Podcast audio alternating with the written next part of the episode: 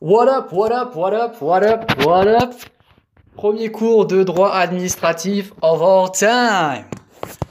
Ok, donc sans plus attendre. Mais pour le premier Quoi? Quoi de mieux qu'un invité d'honneur pour le premier? Fuck out the way Voilà, il est venu squatter. Euh, alors, droit administratif. Euh, le droit administratif, c'est le droit applicable aux activités de l'administration. On utilise quelques jurisprudences.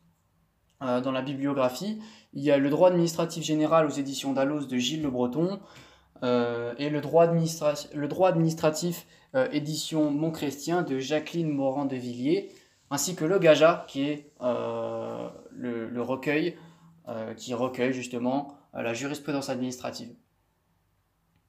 Alors, partie. Partie introductive. Chapitre 1, la naissance du droit administratif et du juge administratif. Section 1, le principe de séparation des autorités administratives et judiciaires. Le juge judiciaire ne peut pas juger les litiges qui impliquent l'administration. Euh, adopté au début de la Révolution dans une loi du 24 août 1790.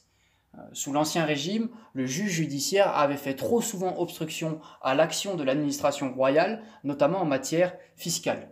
Si le juge judiciaire ne peut pas juger les litiges entre l'administration et les personnes, qui le fait?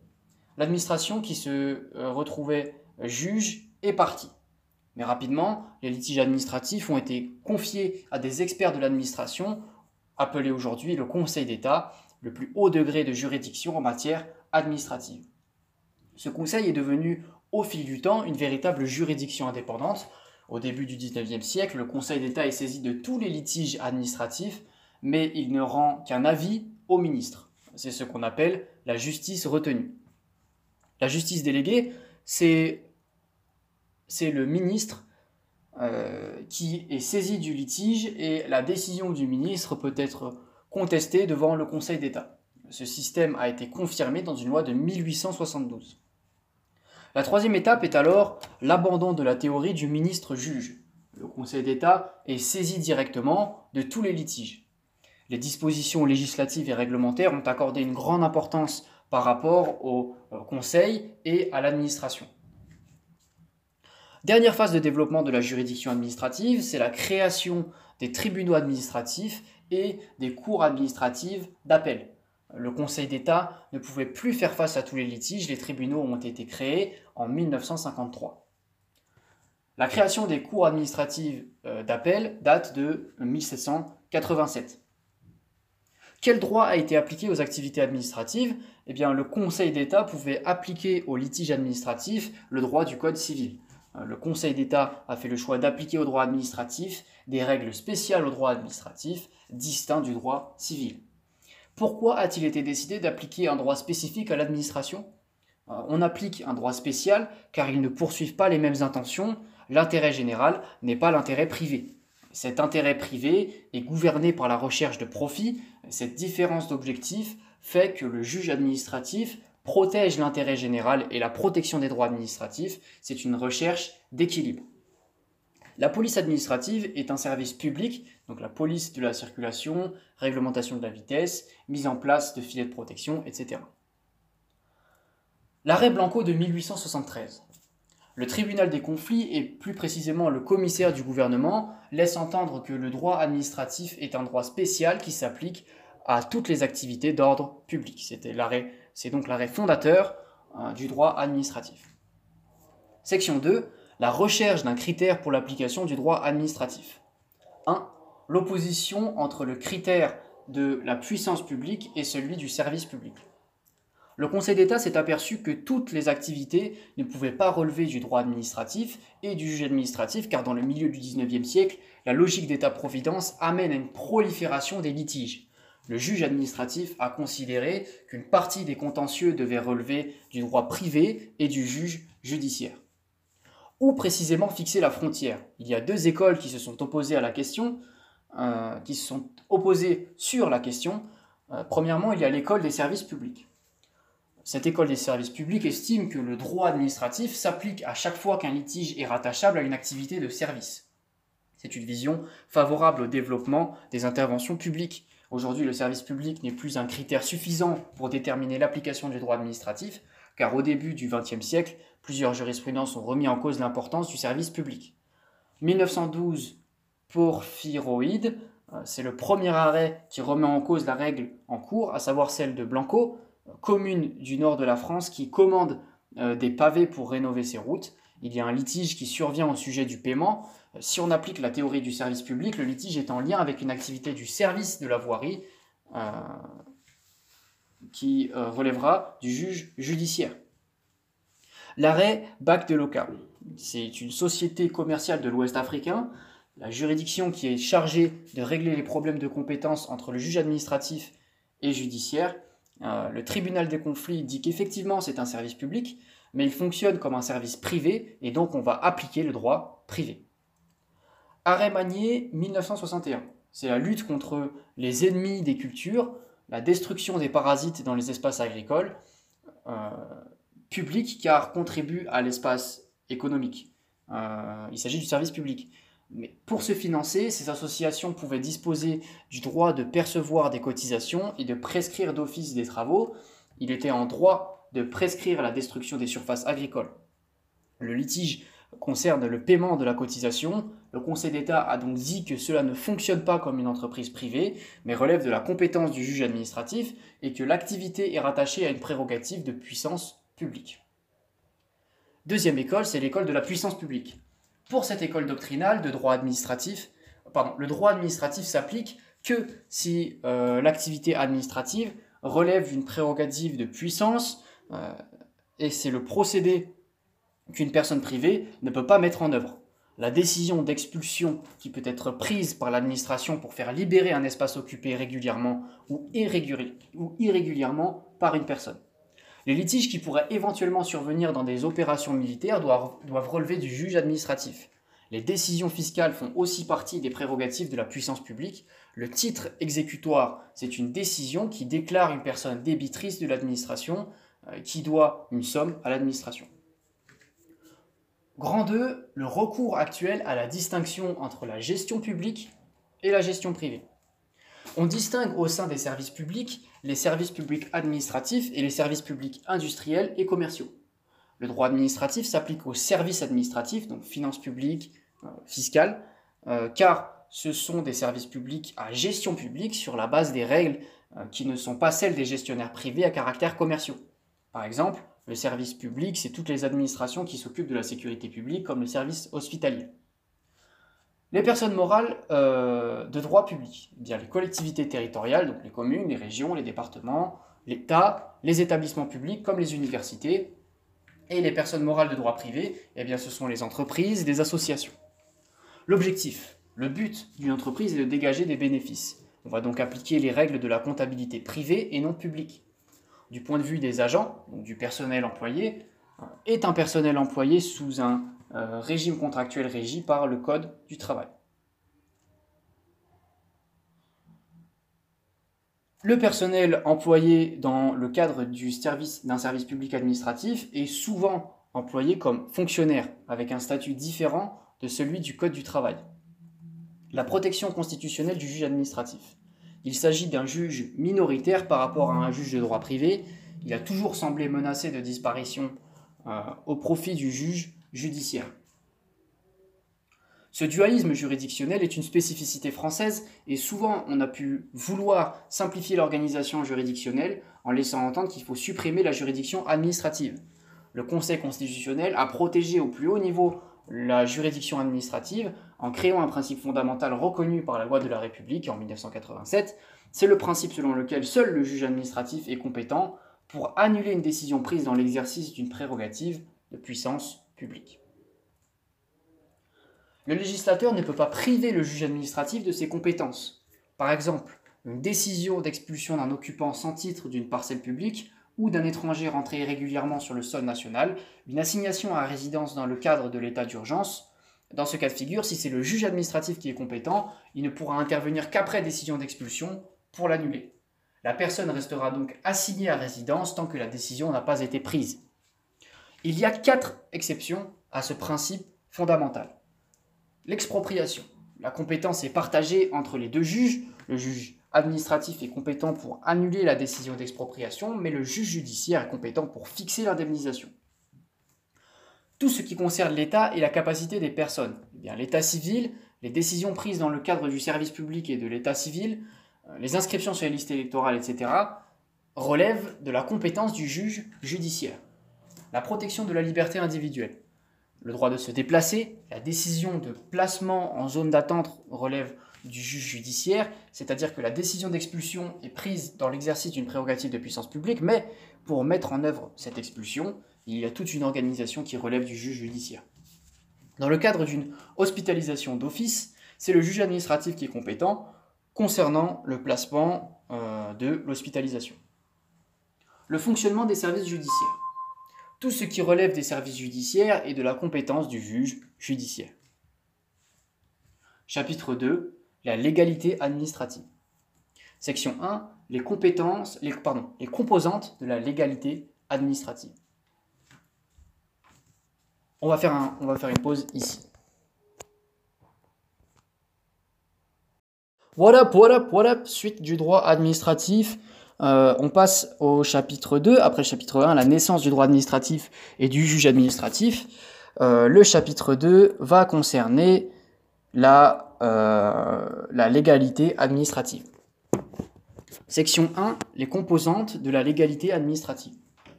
Le bloc de légalité est l'ensemble des normes sur lesquelles le juge administratif va se fonder pour annuler une décision. Les normes constitutionnelles constituent les normes supérieures. Ensuite vient le droit international et communautaire. En dessous, nous avons les lois. Et dans la catégorie inférieure se trouvent les règlements, les décrets et arrêtés. Euh, c'est la catégorie de qui peuvent qui peut être réglementaire ou non. Euh, ce sont toutes les dispositions adoptées par le pouvoir exécutif. Ils ont une portée générale et impersonnelle. Quand un arrêté est contraire à un décret, on annule l'arrêté. Les décisions individuelles doivent être conformes au règlement, qui lui-même est conforme à la loi, qui elle-même doit être conforme à la Constitution. Premièrement, les composantes, euh, les normes constitutionnelles. A. La typologie. Premièrement, les textes dotés d'une valeur constitutionnelle. Les textes, eh bien, il y a là euh, le texte de la Constitution de 1958, les dispositions relatives au pouvoir réglementaire, aux ordonnances de l'article 38. La Déclaration des droits de l'homme et du citoyen, avec le principe d'égalité, de liberté, euh, de liberté du commerce et de l'industrie. Euh, par exemple, l'interdiction d'un spectacle de cirque porte atteinte à la liberté d'expression du commerce et de l'industrie. Le droit de propriété, donc on peut obtenir l'annulation si on viole le droit de propriété, et la charte de l'environnement. Le préambule de la Constitution de 1946, avec la succession d'articles qui créent des principes essentiels qui vont gouverner l'administration, comme les principes, euh, particuliers à notre temps, les PPNT, euh, elle contient euh, le principe de non-rétroactivité des lois. Deux, après les textes dotés d'une valeur constitutionnelle, les principes jurisprudentiels dotés d'une valeur constitutionnelle.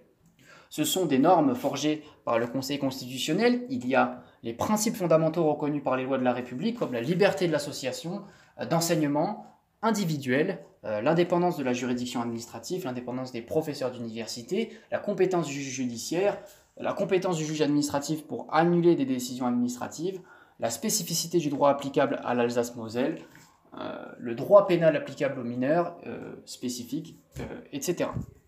Une autre catégorie de principes jurisprudentiels, ce sont les principes à valeur constitutionnelle, comme le principe de continuité des services publics qui vient limiter la possibilité de faire grève.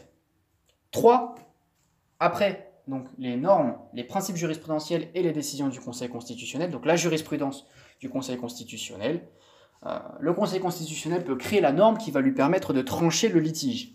Mais en fin de décision, les solutions édictées ont une autorité de choses jugées pour le juge administratif, à la fois pour le dispositif, c'est-à-dire la fin de décision et le motif de la décision, c'est-à-dire l'interprétation de la décision.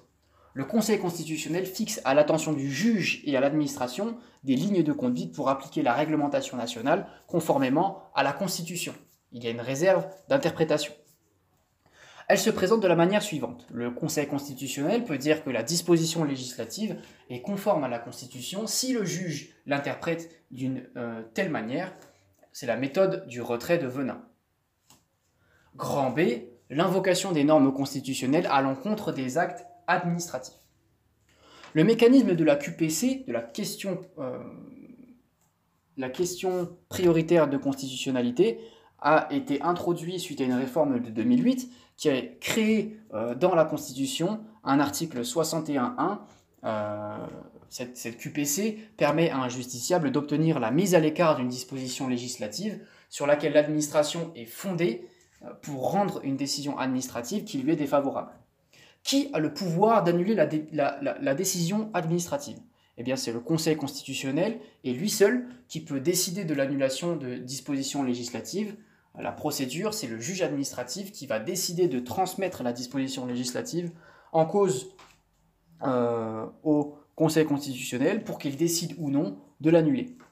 Le juge administratif de première instance va être saisi de la question prioritaire de constitutionnalité par le justiciable. La procédure ne s'enclenche pas si la QPC n'a pas été soulevée par le justiciable. Si le juge admet que la disposition est applicable au litige, si l'argumentation n'est pas fantaisiste et si cette disposition n'a pas déjà été déclarée conforme à la Constitution par le Conseil constitutionnel. Si les, conditions sont réunies, euh, la disposition est transmise au Conseil constitutionnel et les conséquences de la décision rendue par le Conseil constitutionnel, s'il dit que cette disposition est conforme à la Constitution, euh, la disposition est appliquée par le juge de première instance. si le Conseil constitutionnel invalide la disposition législative, il la déclare non conforme à la Constitution, alors les conséquences immédiates sont que la disposition disparaît de l'ordre juridique et donc on va la mettre à l'écart pour trouver la solution. L'abrogation des dispositions législatives par le Conseil constitutionnel peut poser des difficultés redoutables pour l'administration. Il peut aussi l'abroger euh, de manière différée. Et dans ce type de situation, le Conseil constitutionnel dispose du pouvoir de prononcer les abrogations de manière différée, c'est-à-dire que il va abroger la disposition, mais pas à compter de la date de publication dans euh, le JORF, mais le temps de mettre en place une nouvelle disposition conforme à la Constitution. Le Conseil constitutionnel peut également, dans la décision qu'il rend, indiquer à l'administration ce qu'elle doit faire en attendant la nouvelle disposition. Grand 2, après les normes nationales, donc constitutionnelles euh, et jurisprudentielles, et euh, réglementaires et législatives, les normes internationales. Premièrement, la typologie. Grand 1, les traités. Il y a euh, deux traités auxquels il faut accorder une importance spécifique. C'est celui de la CEDH, la Convention européenne des droits de l'homme, euh, et le traité de Rome de 1957. Il contient des stipulations qui sont décisives pour l'Union européenne relatives aux quatre grandes libertés, celle de la circulation des personnes, des marchandises et des services, des capitaux euh, et le droit d'établissement. Mais également des stipulations relatives aux aides publiques, la juridiction garante de ce traité et la Cour de justice de l'Union européenne. 2. Le droit dérivé des traités. C'est une catégorie de normes importante en pratique, c'est tout le droit sécrété par les institutions mises en place par les traités comme le droit communautaire. Les normes de droit dérivé de l'Union européenne sont le règlement communautaire mais aussi les directives communautaires adoptées par le Conseil des ministres de l'ordre communautaire. Plus d'une norme nationale sur six a pour fondement une règle communautaire. 3. La coutume internationale. Ce sont des normes qui concernent le droit maritime, la guerre, le droit humanitaire. Grand B. L'invocation des normes internationales dans le cadre de la contestation des actes administratifs. Premièrement, la mise à l'écart des lois contraires aux normes internationales. À quel rang se situe le droit international dans la hiérarchie des normes? Il faut distinguer ce qui relève de la supériorité et ce qui relève de l'applicabilité d'une norme. La supériorité du droit international sur le droit administratif n'a jamais posé de difficulté. Le problème, c'est quand il y a des lois contraires au traité. Euh, même si la loi est contraire au traité, le législateur continue d'appliquer la loi.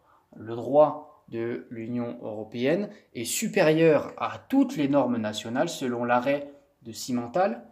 Euh, la Cour de cassation, dès 1975, considérait que les traités euh, l'emportaient sur les lois. Le juge administratif n'annule pas la loi, euh, mais il est dans la possibilité de l'annuler. L'administration elle-même est tenue de mettre à l'écart les dispositions législatives qui seraient contraires à un traité ou à une directive. Les conditions de la supériorité. Il faut que le traité ait été régulièrement ratifié, euh, euh, qu'il soit entré en vigueur et donc publié au euh, journal officiel de la République française, le JORF. La régularité doit respecter des conditions. Pour que cette supériorité s'applique, il faut que soit remplie la condition de réciprocité, par exemple la reconnaissance mutuelle des diplômes entre la France et l'Algérie, il faut que cela fonctionne dans les deux sens. Le juge vérifie cette réciprocité par des preuves. Concernant la, supériorité du traité de Rome et de la Convention européenne des droits, des droits de l'homme sur la loi française, le juge ne vérifie jamais la condition de réciprocité. Pourquoi? Car il y a une juridiction qui est chargée de vérifier la bonne application de ces traités. La question des directives et euh, des règlements communautaires, il y a une supériorité par rapport à la loi, car le juge administratif considère que, vu que le traité de Rome est régulièrement ratifié, tout le droit secrété par euh, l'Union européenne est ratifié implicitement. En France, quand on examine la jurisprudence nationale, les traités sont situés en dessous de la Constitution. L'arrêt 1998, l'arrêt Saran du Conseil d'État, eh bien, il porte sur l'adoption d'un décret sur la base d'une disposition de la Constitution, mais ce décret était contraire à un traité. Dans ce cas-là, le Conseil d'État n'annule pas le décret, car pour le Conseil d'État, la Constitution est supérieure au traité. L'arrêt de 2004, la société Arcelor, euh, il y a là la transposition d'une directive communautaire. 2. L'applicabilité au juge administratif des normes internationales. Les normes de droit international doivent réunir plusieurs conditions pour s'appliquer à un litige. Premièrement, la régularité de l'adoption. Deuxièmement, la euh, réciprocité. Euh, troisièmement, elle doit avoir l'effet self-executing, son contenu euh, créer des droits suffisamment précis qui peuvent être invoqués devant une juridiction nationale.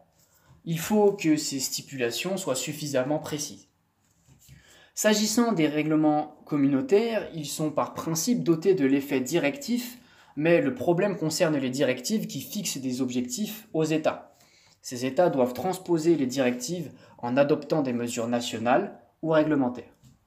Normalement, ce sont ces mesures réglementaires qui vont créer des droits au profit des particuliers qui pourront être revendiqués par les justiciables devant les juges administratifs. Mais la France soit ne transposait pas les directives, soit les transposait, mais avec un retard considérable. La Cour européenne des droits de l'homme a dit que l'effet direct pouvait être reconnu aux directives si les articles de ces directives sont suffisamment précis et inconditionnels. L'effet direct des directives n'est reconnu qu'à l'expiration du délai de transposition, et dans chaque directive, on laisse un délai de transposition plus ou moins long. Si à l'issue du délai, l'État n'a pas transposé les directives, les directives euh, le, Conseil d'État reconnaît euh, depuis un arrêt de 2009 euh, l'effet direct des directives dans les mêmes conditions que celles fixées par la Cour de justice de l'Union européenne. L'interprétation du droit international. Le juge administratif est compétent pour appliquer le droit international dans l'ordre interne, mais également pour l'interpréter. En ce qui concerne le droit international général, eh bien, tout le droit international, sauf la Convention européenne des droits de l'homme et le traité de Rome, le juge peut interpréter seul, euh, sans réserve, le droit international. Euh, s'agissant de la CEDH du droit communautaire, dans ces traités, il y a une juridiction spéciale qui est chargée de la bonne application de ces traités. Donc c'est la, la CJEDH et la Cour de justice européenne. Lorsque le juge est confronté à une difficulté d'interprétation du traité de Rome et de la CEDH, il doit saisir soit la Cour de justice, soit la CEDH, dans le cadre d'une question préjudiciaire. En fonction de sa réponse, il devra régler le, litige et on a souvent reproché au juge administratif de considérer que la CEDH et le traité de Rome étaient suffisamment clairs pour ne pas saisir les cours. Grand 3, les lois. La loi a perdu de son autorité. Avant, c'était une norme incontestable devant le juge administratif, mais aujourd'hui, il y a un nombre énorme de contestations euh, de cette loi. Euh, il existe des procédures qui permettent d'obtenir le déclassement de certaines dispositions législatives, il y a un domaine réglementaire et un domaine législatif. Ce dernier est prévu par la Constitution et par principe tous les autres relèvent du domaine du gouvernement. Si le Parlement a adopté des dispositions qui auraient dû relever du pouvoir exécutif, il y a une procédure de déclassement qui permet au gouvernement, par le Conseil constitutionnel, la requalification de dispositions législatives en dispositions réglementaires. 4. La jurisprudence. La jurisprudence a une autorité supérieure aux actes administratifs, mais elle se situe en dessous de la loi. Une disposition législative peut censurer une jurisprudence. Il faut distinguer l'autorité de la décision en elle-même, la sentence, la décision juridictionnelle qui est rendue sur un contentieux précis et les normes jurisprudentielles administratives, qui sont forgées pour répondre à toutes les situations du même type qui pourraient se présenter. Elles ont une portée générale. Grand A, l'autorité de la décision juridictionnelle. Petit 1, autorité de la décision juridictionnelle. L'autorité de la chose jugée, c'est-à-dire euh, dès la lecture du jugement ou de l'arrêt, la décision doit être considérée euh, comme étant une vérité légale, ce qui impose que les parties sont tenues d'exécuter la chose jugée et cette décision peut être opposée dans un autre contentieux euh, similaire. Certaines décisions, certaines décisions ont tantôt l'autorité relative de choses jugées et tantôt l'autorité absolue de choses jugées. Elle va permettre de savoir dans quelle mesure l'administration peut opposer cette décision au requérant dans un autre litige, et inversement. Par exemple, on a une décision X qui annule un règlement. L'administration peut-elle continuer à rendre des décisions sur ce fondement? Si la décision a autorité absolue de choses jugées, alors on ne peut pas, se fonder sur ce règlement pour rendre une décision. Cette décision est opposable à tout. Si l'autorité possède l'autorité relative, alors il faut trois conditions, mais cela va être difficile de s'en prévaloir dans une autre affaire. L'identité de partie, l'identité de cause et l'identité d'objet. Donc c'est le même raisonnement juridique et c'est le même type de litige. Les autorités juridictionnelles qui ont autorité absolue de choses jugées sont toutes les décisions juridictionnelles qui annulent une décision administrative. Il faut distinguer euh, l'autorité de choses jugées de la force exécutoire. La force exécutoire d'une décision juridictionnelle désigne l'obligation faite aux parties de respecter la sentence rendue par le juge administratif. Il y a de nombreuses décisions qui sont dépourvues d'autorité de choses jugées, mais qui ont force exécutoire. Ce sont des décisions qui ne tranchent pas un litige. Euh, c'est ce qu'on appelle les ordonnances. Elles vont traiter la situation, mais ne vont pas statuer sur le divorce, par exemple. Par exemple, un étranger fait l'objet d'une mesure d'exclusion, euh, d'expulsion, il conteste cette mesure. L'annulation va être prononcée un an après la décision d'expulsion. Le juge peut donc faire une ordonnance euh, pour suspendre la demande d'expulsion. Il a donc force exécutoire, mais pas d'autorité de chose jugée. Euh, il ne faut donc pas confondre l'autorité de chose jugée et la force de chose jugée. La force de chose jugée veut dire que la décision est, devenue définitive et ne peut plus faire l'objet d'aucun recours euh, sauf celui en cassation. 2. Le refus d'exécution de la décision juridictionnelle par l'administration. Dès l'instant où une décision a force exécutoire, l'administration doit s'y conformer. Mais il y a un seul cas dans lequel l'administration peut légalement se soustraire de respecter la décision juridictionnelle. Cela concerne l'expulsion des occupants sans titre d'une propriété. L'administration peut refuser de recourir à la force exécutoire car le sujet est trop sulfureux. Si cela porte atteinte à l'ordre public, l'administration est en droit de refuser de procéder à l'expulsion, le risque est trop important. Le droit administratif, avec l'arrêt Quiteas de 1923, reconnaît aux propriétaires lésés dans cette affaire le droit d'être indemnisé par l'administration alors que celle-ci n'a commis aucune faute. Euh, le, régime de responsabilité administrative sans faute administrative. Le contribuable va supporter l'indemnisation de la personne lésée. Le refus par l'administration d'exécuter les, décisions juridictionnelles, les moyens de contraindre l'administration à respecter la décision juridictionnelle. Il y a les astreintes a posteriori. Elles sont prévues dans le Code de, justice administrative à l'article L911-4. Si l'administration ne respecte pas la décision juridictionnelle, passé un délai de trois mois à compter de la décision, l'administré peut saisir la juridiction administrative en vue euh, d'obtenir la condamnation de l'administration à payer des sommes par jour de retard dans l'exécution de la décision. Elles sont prononcées par le juge administratif, pardon, et il faut distinguer des astreintes il faut les distinguer des astreintes a, priori, qui sont préventives. L'exécution des décisions juridictionnelles condamnant financièrement l'administration. Le juge administratif ou le juge judiciaire a indemnisé un administré en engageant la responsabilité de l'administration. L'administré qui est, confronté à un refus de payer par l'administration peut obtenir du comptable public le paiement de cette dépense, l'État. Lorsque le refus concerne une collectivité territoriale, l'administré peut saisir le préfet.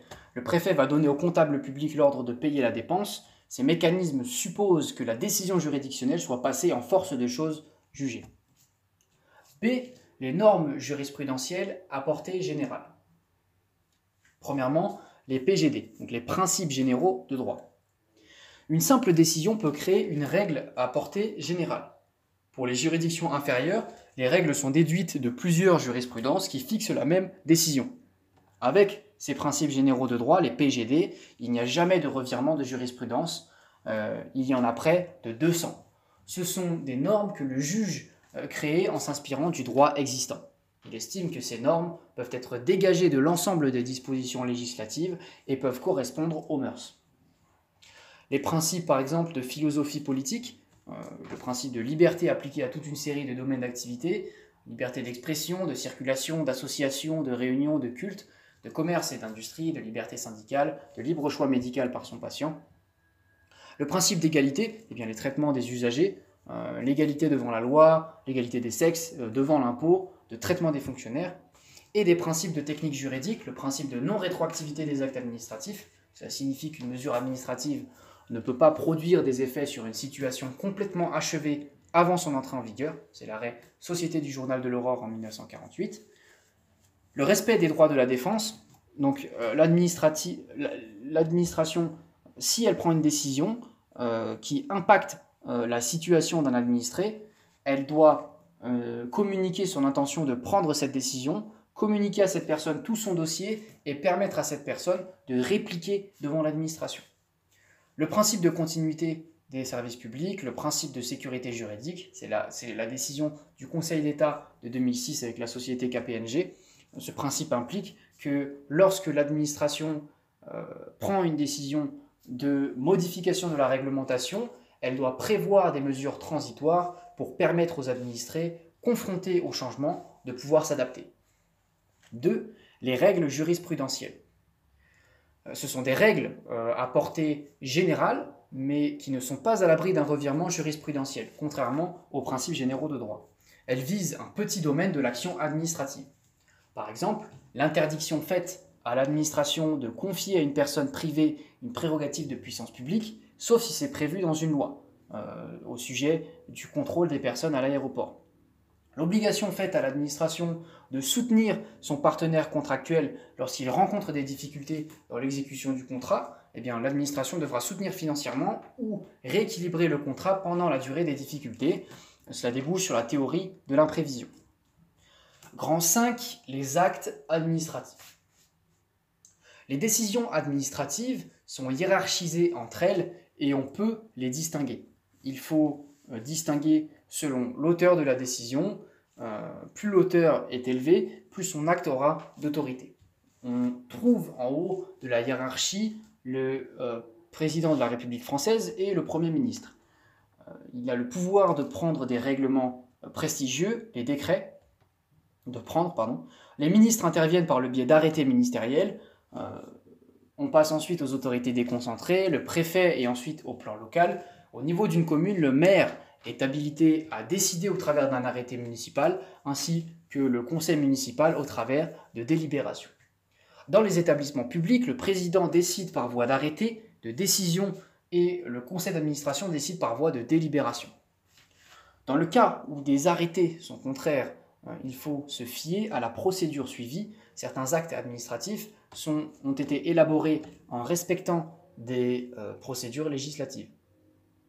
L'acte à portée générale l'emporte toujours sur l'acte à portée individuelle, c'est-à-dire qu'un arrêté individuel du ministre ne peut pas être contraire à un arrêté réglementaire du ministre des Sports.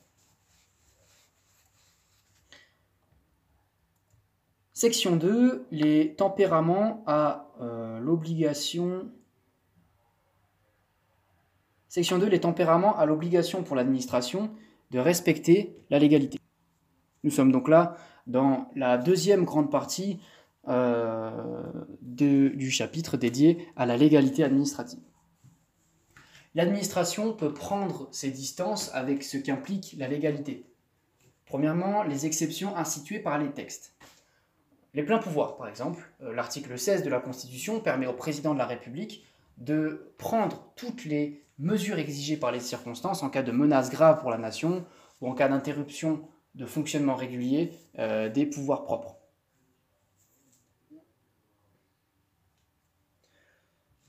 Ils permettent euh, de prendre des mesures dans le champ législatif. C'est le seul cas durant la guerre d'Algérie euh, qu'on a eu recours à cet article sous le général de Gaulle. Le Conseil d'État contrôle les mesures prises par le président euh, de la République française au titre de l'article 16, à condition qu'elles interviennent dans le domaine réglementaire. Il y a également l'état de siège, l'article 36 de la Constitution. Il est déclenché par décret du président de la République française dans trois cas. Euh, en cas de péril imminent qui résulte d'une guerre avec un État étranger, de péril imminent résultant d'une insurrection armée, euh, cela permet aux autorités militaires d'être investies de pouvoirs qui appartiennent normalement aux autorités civiles. La perquisition, le règlement de la circulation, etc. L'état d'urgence, qui a été créé dans des dispositions législatives euh, par une loi de 1955 prise dans le cadre de la guerre d'Algérie, euh, la loi modifiée récemment qui reconfigure le dispositif d'état d'urgence. Les conditions de déclenchement de l'état d'urgence. Eh bien, l'état d'urgence ne peut être déclenché que par décret en Conseil des ministres euh, en cas de péril imminent résultant d'atteinte grave à l'ordre public ou résultant d'éléments présentant le caractère de calamité publique. En principe, il prend fin à l'issue d'une période de 12 jours, sauf si une disposition législative euh, prévoit la prolongation de l'état d'urgence. Cet état d'urgence permet à l'administration de déroger à l'obligation de respecter la légalité. Il permet au ministre de l'Intérieur de prendre des mesures qu'il n'aurait pas le droit de prendre normalement. Cela permet d'assigner à résidence les personnes. Il peut procéder à des perquisitions administratives et donc porter atteinte à la propriété privée sans être autorisé par le juge pénal. Euh, les mesures de réglementation de la presse, le ministre de l'Intérieur peut interrompre tout site internet, il peut restreindre la circulation des personnes et des véhicules, interdire les cortèges et manifestations sur la voie publique, etc. Ces mesures font l'objet d'un contrôle par le juge administratif. Ce contrôle est un contrôle a posteriori. Cet état d'urgence a été appliqué durant la guerre d'Algérie, pendant les émeutes urbaines de 2006, en Nouvelle-Calédonie en 1985 et récemment en 2015 suite aux attentats commis à Paris et l'attentat de Nice en 2016 qui a engendré la continuité de cet état d'urgence. 2. Les exceptions instituées par la jurisprudence. A. La théorie des circonstances exceptionnelles. Lorsqu'il y a des circonstances exceptionnelles, le juge administratif se montre moins scrupuleux euh, lorsqu'il euh, contrôle la régularité des actes administratifs. Il faut une impossibilité pour l'administration de respecter la légalité et il faut une situation anormale. Ne sont réunis qu'en cas de situation euh, profondément anormale qui empêche l'administration de décider normalement, comme même 1968.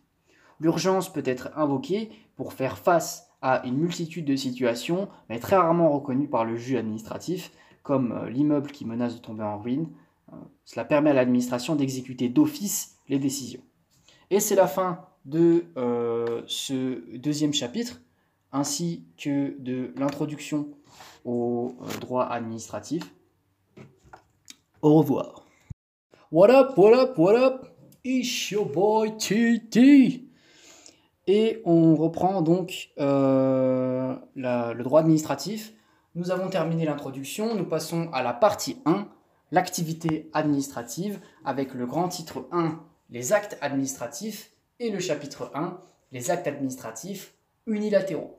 C'est euh, la section 1, la typologie des actes unilatéraux.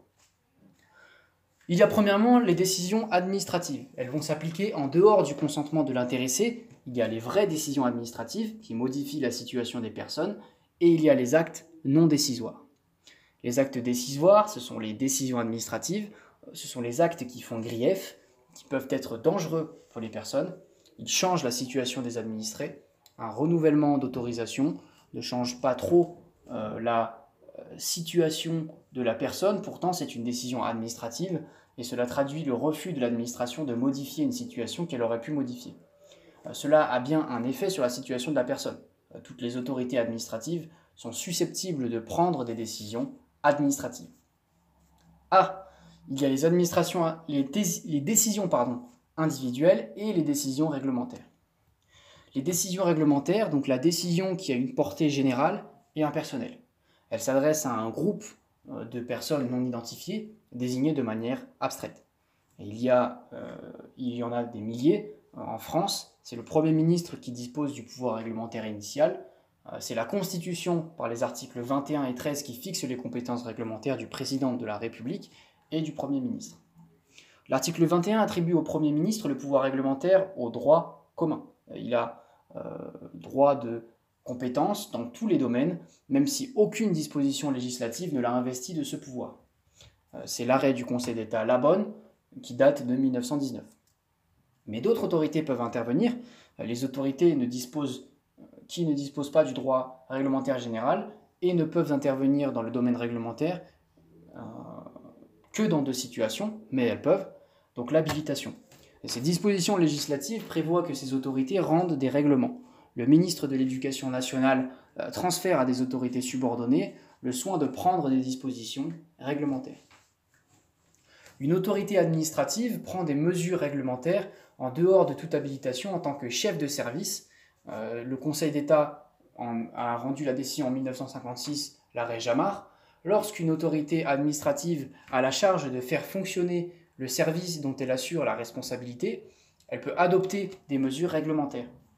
Les administrations sont amenées à prendre des mesures pour garantir la laïcité dans les services et établissements publics. Les autorités investissent du pouvoir, du pouvoir réglementaire. Eh les préfets exercent le pouvoir réglementaire sur la base de transferts de compétences par le Premier ministre ou le ministre de l'Intérieur. Il va pouvoir fixer des règles applicables à la circulation ou au stationnement. Le maire est investi de ce type de disposition. À l'échelon local décentralisé, le conseil départemental ou municipal, l'organe délibérant des structures intercommunales, est investi des dispositions réglementaires. Les organismes privés peuvent prendre des mesures réglementaires. C'est la décision du Conseil d'État Montpeur qui date de 1942. La jurisprudence qui reconnaît qu'une personne privée peut fixer le pouvoir réglementaire il suffit qu'elle ait été habilitée dans une disposition législative. Par exemple, dans les fédérations sportives, les personnes morales de droit privé disposent du pouvoir réglementaire en vertu de dispositions législatives pour les contrôles antidopage.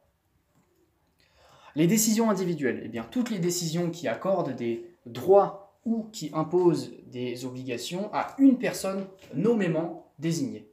Le plus euh, souvent vont être prises sur la base euh, elles vont être prises sur la base de dispositions réglementaires. Par exemple, un refus de permis de construire ou l'octroi de ce permis, il y en a des centaines de milliers. B.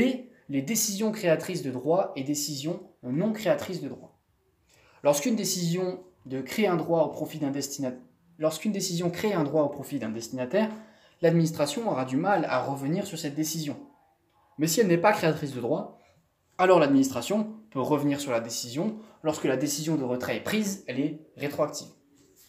Exemple, si un pharmacien décide de changer de profession, la décision est rétroactive et c'est comme si... On n'a pas la fin de la phrase. Euh, les décisions réglementaires et les décisions obtenues par fraude ne sont jamais créatrices de droit. L'adage dit que nul n'a de droit acquis au maintien des règlements. Les décisions individuelles sont créatrices de droit, mais pas toutes. Ce sont les décisions qui accordent un avantage, sauf dans deux situations. La première, c'est la décision d'autorisation d'occupation du domaine public. C'est la jurisprudence qui a créé ce principe car elles sont révocables à tout moment. La deuxième, la décision qui accorde un avantage financier sur la base d'une erreur de liquidation. La liquidation de quelque chose euh, veut dire calculer le montant, par exemple évaluer le montant du loyer de l'occupant, l'attribution des bourses aux étudiants. On imagine une décision individuelle qui attribue à un, étudiant nommément désigné une bourse de 3000 euros pour faire sa L1, mais au moment de la liquidation, il y a eu un problème. Euh, si la décision est créatrice de droit, l'administration ne pourra pas revenir dessus avant un certain délai. A l'inverse, l'administration peut l'abroger ou la retirer. la bourse n'existe plus, mais il est possible d'avoir euh, il, est possible d'avoir dépensé l'argent, ce qui est problématique en cas de rétroactivité.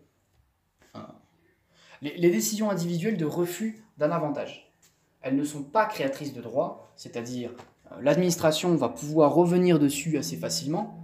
par exemple, la décision de refus de permis de construire, cette décision n'est pas créatrice de droit à l'égard du demandeur, mais elle peut créer un droit. C'est décision implicite et décision explicite. La plupart des décisions d'administration sont explicites et écrites. Mais il y a aussi des décisions tacites et implicites qui résultent du euh, silence de l'administration demandé par l'administré. Comment doit être interprété le silence de l'administration? Refus ou acceptation? Le silence équivaut à l'acceptation, c'est le Code des relations entre le public et les administrations, le CRPA, l'article 231-1. Quel est le délai à partir duquel la décision d'acceptation naît? Le délai est de deux mois à partir du dépôt de la demande. Il y a une obligation qui est faite à l'administration, euh, saisie à tort, de transférer la demande. En principe, les administrations sont tenues, en recevant les demandes, euh, d'accuser réception des demandes qui lui sont déposées. Si elles ne le font pas, l'administré pourra prétendre qu'il aura déposé sa demande à n'importe quelle date. Les exceptions à la règle selon laquelle le silence vaut acceptation.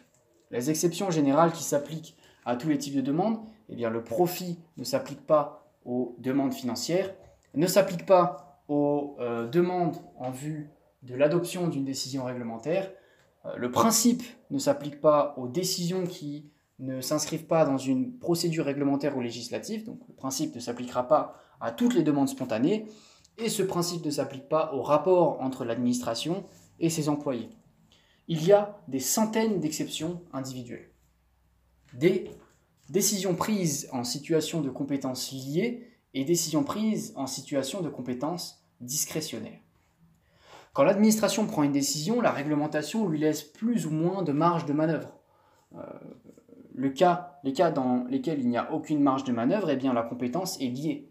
Par exemple, l'agent qui atteint l'âge de 67 ans et euh, mise à la retraite, c'est une situation de compétences liées. On ne peut pas apprécier l'âge, c'est une donnée factuelle. Il y a compétences liées à chaque fois que la constatation des faits entraîne mécaniquement la décision. Si l'administration a un pouvoir de compétence, alors elle possède une compétence discrétionnaire. Deux cas. Il y a le cas classique, donc le juge va contrôler l'appréciation de l'administration, euh, une insuffisance professionnelle. Par exemple, l'autorité peut licencier un agent pour une insuffisance professionnelle c'est une situation de compétence discrétionnaire car l'administration apprécie l'insuffisance professionnelle. Elle est pure euh, quand la délibération du jury qui statue sur le mérite des étudiants, il est impossible de contester l'appréciation portée par l'administration sur les examens. Le contrôle par le juge des décisions sera différent selon si la décision est prise en situation de compétence liée ou discrétionnaire. La réglementation prévoit que l'agent doit être reçu préalablement à la décision de mise à la retraite d'office. Les situations prises en situation de compétence liée font l'objet d'un contrôle par le juge restreint à deux questions. Les faits sont-ils avérés Et la règle qui prévoit que les agents euh, ne peuvent exercer leur fonction au-delà de 67 ans est-elle légale, par exemple? Deux, les cas unilatéraux non, les actes unilatéraux non décisoires. Ils ressemblent à des décisions. A. Les mesures préparatoires. On désigne euh, des actes de mesures préparatoires dont le contenu ne pénètre aucun droit ni aucune obligation. Elles ne font que préparer la décision finale qui seule pourra faire l'objet d'un recours. Ces mesures, par principe, ne préjugent pas du contenu de la décision finale, qui pourra être favorable ou défavorable à l'administré.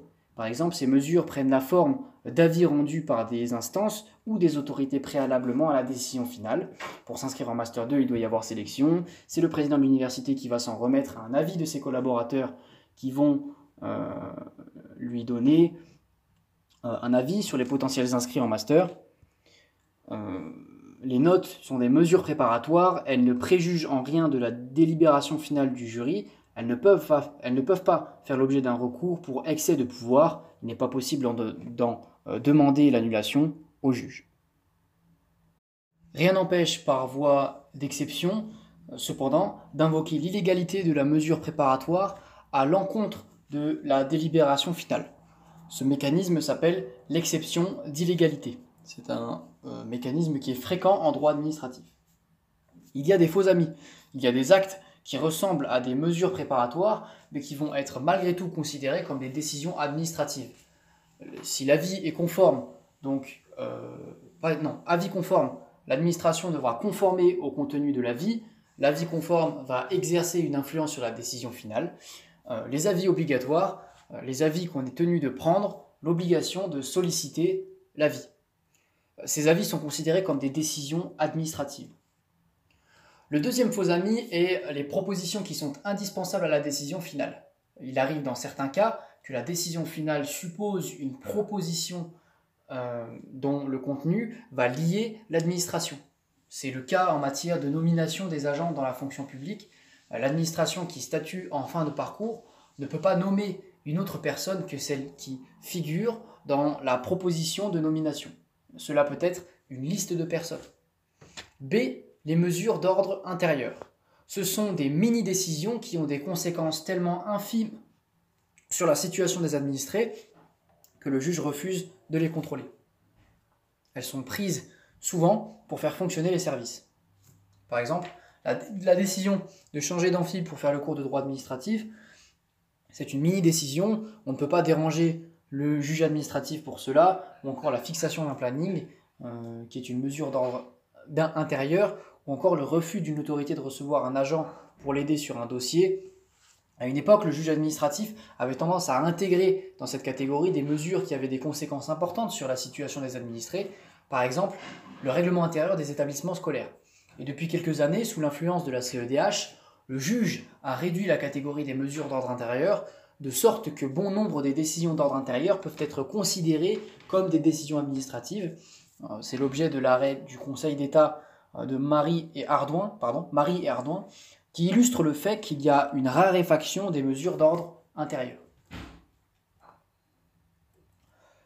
C'est les circulaires dépourvus de caractère impératif.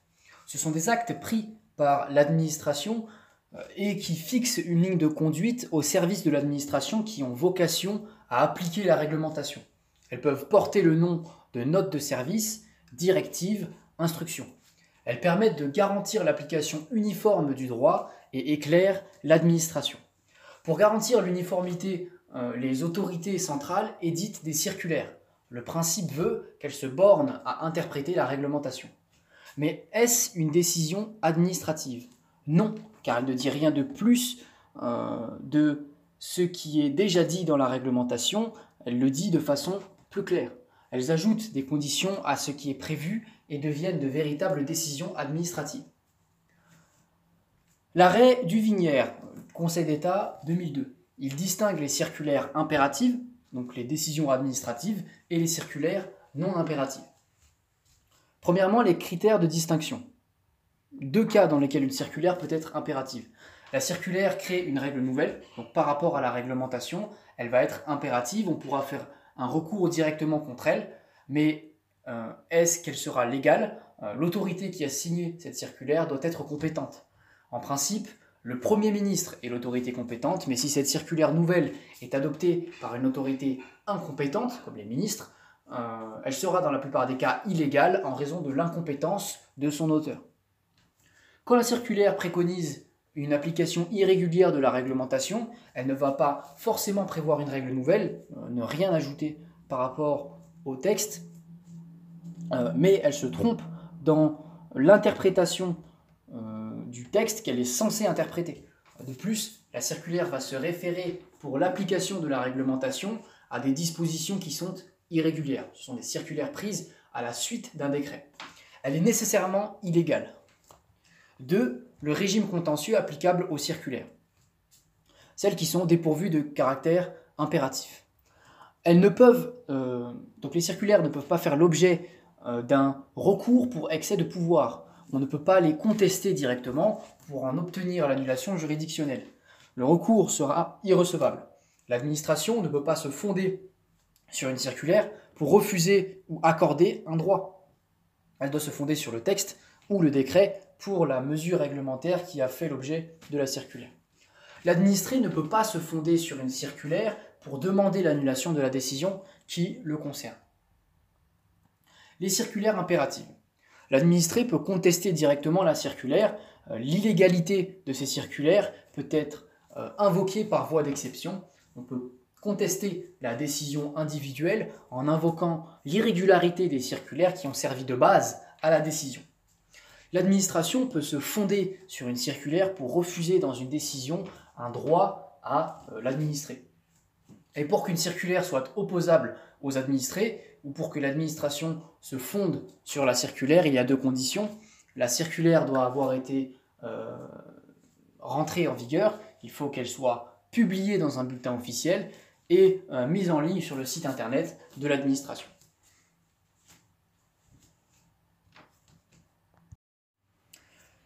Section 2, euh, les règles relatives à l'élaboration de l'acte administratif, la procédure administrative non contentieuse.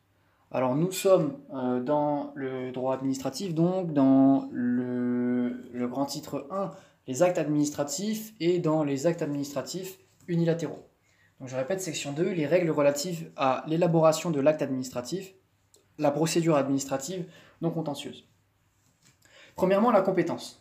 Comment on sait qu'une autorité administrative est compétente Ce sont les dispositions législatives et réglementaires qui prévoient les compétences. L'auteur de la décision est connu, c'est celui qui a signé la décision. A. La typologie des incompétences.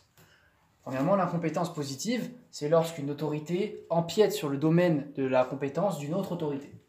Il y a l'incompétence négative, c'est le cas d'une autorité administrative qui se refuse à exercer la compétence. Par exemple, le jury refuse de délibérer. Et il y a l'incompétence temporelle, c'est l'autorité qui est investie de la compétence jusqu'à une certaine date. B. L'obligation de transmission des demandes à l'autorité compétente. La règle fixée par l'article 114.3 du CRPA euh, et qui prévoit qu'une autorité administrative saisie à tort euh, d'une demande doit la transférer à l'autorité compétente. Si l'autorité saisie à tort ne statue pas mais ne transmet pas non plus la demande, aucune décision implicite d'acceptation ne peut naître. C. La portée des règles de compétence principe de parallélisme des formes et des procédures et des compétences. Une autorité qui est compétente pour prendre des décisions et est compétente pour l'abroger ou la modifier. L'incompétence est un vice qui peut être soulevé par les parties à tout moment de la procédure juridictionnelle. Premièrement, la délégation de pouvoir, euh, de pouvoir être de signature. La délégation de signature. Eh bien, euh, elle permet à une autorité compétente d'autoriser une autre personne à signer en son nom, au nom de la personne qui signe, euh, les actes entrant dans ses attributions. La personne qui signe est appelée délégataire et la personne qui attribue l'autorité de signer est l'autorité délégante. Le délégant ne peut pas déléguer toutes ses attributions. Euh, le délégant conserve toujours le droit de décider à la place du délégataire les délégations de signature sont personnelles, elles doivent comporter une indication nominative. Lorsqu'il y a un changement de personne, il faut refaire une délégation et changer le nom des personnes concernées. Le, délégataire ne peut pas en principe déléguer à nouveau la signature. La délégation de pouvoir, euh, elle repose pardon, sur une logique différente. Pour mettre, cela, pour mettre en place pardon, une délégation du pouvoir, il faut un texte législatif ou réglementaire, il faut que cela soit prévu dans un texte législatif. Les préfets sont autorisés à recevoir des délégations de ministres. Ces délégations ne sont pas personnelles, elles sont euh, destinées à une autorité. Le maire délègue son pouvoir au premier adjoint, par exemple, et elles vont survivre au changement de personne. Ces délégations empêchent le délégant d'exercer les pouvoirs qu'il a délégués. Euh, les subdélégations de pouvoir sont interdites, la personne qui a reçu la délégation de pouvoir ne peut déléguer à nouveau ce pouvoir à une autorité subalterne. Mais elle peut cependant déléguer sa signature. Ces délégations de pouvoir et de signature sont des actes réglementaires.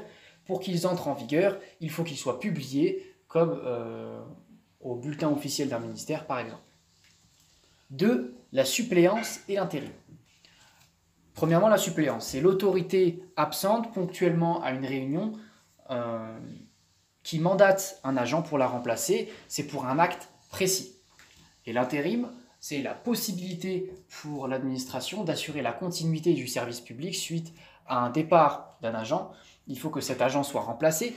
Euh, et cela va permettre à l'administration de désigner un agent temporairement pour assurer les fonctions d'un autre agent jusqu'à son remplacement.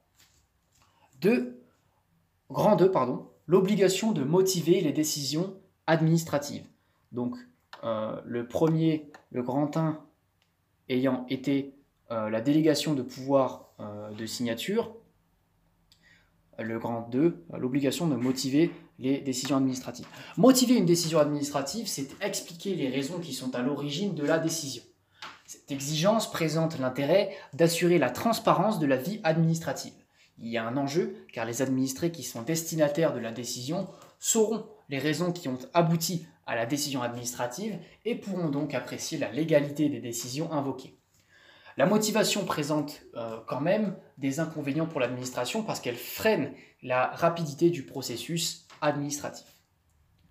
Grand A, champ d'application de l'obligation de motiver. Premièrement, les cas de motivation obligatoire qui s'imposent à l'administration, on va distinguer deux choses. Euh, des, textes spécifiques peuvent prévoir une motivation obligatoire que certaines décisions administratives précises euh, doivent être motivées. Donc la règle générale a été fixée dans une loi de 1979 dont les dispositions sont codifiées, sont codifiées pardon, à l'article L211-2 du CRPA et plusieurs règles permettent de resserrer l'entonnoir. Seules les décisions individuelles doivent faire l'objet d'une motivation. Elles s'appliquent uniquement aux décisions individuelles défavorables. La motivation obligatoire ne concerne que certaines décisions individuelles défavorables, comme les décisions qui restreignent une liberté publique ou qui, constituent une mesure de police, les décisions qui constituent des sanctions disciplinaires, euh, les décisions qui abrogent ou qui retirent un droit, donc disparition euh, d'un acte pour l'avenir et retirer, euh, c'est pour l'avenir et dans le passé. Les décisions qui subordonnent l'exercice d'un droit à des restrictions, donc décision qui va accorder l'autorisation d'occupation du domaine public à une personne mais sous condition, comme une commune qui ne veut pas accueillir un spectacle de cirque sur son territoire. Euh, toutes les décisions qui refusent un avantage ou une autorisation, par exemple le refus d'inscription à l'université par exemple, euh, la jurisprudence prévoit euh, pardon, la jurisprudence prévoit des dérogations, ce sont les délibérations des jurys de concours ou d'examen. La jurisprudence a été sensible aux difficultés rencontrées par les jurys libère donc l'administration de l'obligation de motiver. 2. Les raisons exceptionnelles qui permettent à l'administration de se soustraire à l'obligation de motivation. Il y a l'urgence, il faudra que l'administration puisse convaincre le juge qu'elle n'a pas eu le temps de motiver. Le secret professionnel, le secret médical, des affaires, le secret défense. Le cas où la décision est implicite, donc on ne peut pas motiver le silence, le CRPA prévoit euh, le droit pour l'administré de demander à l'administration de communiquer les motifs, et l'administration doit communiquer les motifs de sa décision de rejet. B. La forme de la motivation. La motivation doit apparaître dans le corps même de la décision. Il faut faire apparaître le raisonnement qui a conduit à refuser l'avantage. Les administrations pensent, à tort, qu'elles vont pouvoir dévoiler les motifs dans le cadre de la procédure juridictionnelle, mais ce n'est pas possible. La motivation différée est illégale. La motivation doit être circonstanciée. Elles doivent, doivent apparaître dans la décision les fondements textuels, comme les décrets par exemple, et les éléments factuels, donc la description de la situation, mais doivent apparaître aussi le raisonnement suivi par l'administration pour appliquer la règle aux faits. Et la motivation doit être écrite, donc évidente. C'est sanction de défaut de motivation. Le défaut de motivation est un vice de forme. C'est le vice de forme le plus célèbre et usuel. L'absence de motivation est assimilée à une motivation indigente. Il faut distinguer le début de motivation de la motivation, le défaut de motivation, de la motivation irrégulière. Ce n'est pas le même vice. Par exemple, une réglementation prévoit l'exclusion des étudiants porteurs de t-shirts. Euh, première décision d'exclusion, il n'y a pas de motivation et l'administration se contente d'exclure l'étudiant. C'est un vice de forme. Quand une décision est prise en situation de compétence liée, la motivation ne s'impose pas. 3. L'obligation de permettre à l'administré de présenter sa défense, la contradiction. C'est l'arrêt 1944 Dame Veuve, érigé au rang de principe général de droit et codifié dans l'article L121 alinéa 1 du CRPA. Les intérêts du contradictoire. Euh, cela permet à l'administré de remettre en cause éventuellement une décision administrative que l'administration s'apprête à adopter. Euh, elle permet de sensibiliser l'administration aux intérêts de l'administré. Cela garantit la légalité des décisions administratives. Si euh, l'administration, avant de décider, prend contact avec le destinataire, eh bien ce destinataire va peut-être lui communiquer un argument qui va faire prendre conscience à l'administration que sa décision est illégale. A, grand A, pardon, le contenu de l'exigence de contradiction. Si l'administration ne respecte pas cette procédure, sa décision sera annulée pour vice de procédure. La contradiction implique, de prévenir le destinataire de son intention de décider, indiquer les raisons qui expliquent la décision qu'elle s'apprête à prendre, permettre à l'administré de se défendre, de répliquer à l'administration, lui donner une occasion de communiquer son point de vue à l'administration avant qu'elle euh, prenne sa décision. On lui laisse un délai pour qu'il formalise valablement ses arguments. S'agissant de sanctions disciplinaires appliquées aux étudiants, on applique un régime particulier qui prévoit qu'avant que le président de l'université sanctionne un étudiant, cet étudiant peut exprimer sa défense devant le conseil de discipline. Euh, obligation donc de réunir le conseil de discipline. B. Le champ d'application de l'exigence de la contradiction. Les décisions qui doivent respecter la contradiction administrative sont celles qui doivent obligatoirement être motivées, à une exception près, sauf si la décision a été prise sur demande de l'administré, comme la demande d'octroi d'un avantage. La décision est une décision individuelle et défavorable qui doit donc être motivée, mais l'administration n'est pas tenue de respecter ce type de procédure suite à une décision précédant la demande d'un administré. Et c'est la fin déjà de euh, la euh, section 2 qui concernait les règles relatives à l'élaboration de l'acte administratif. Droit administratif, donc, euh, section 3.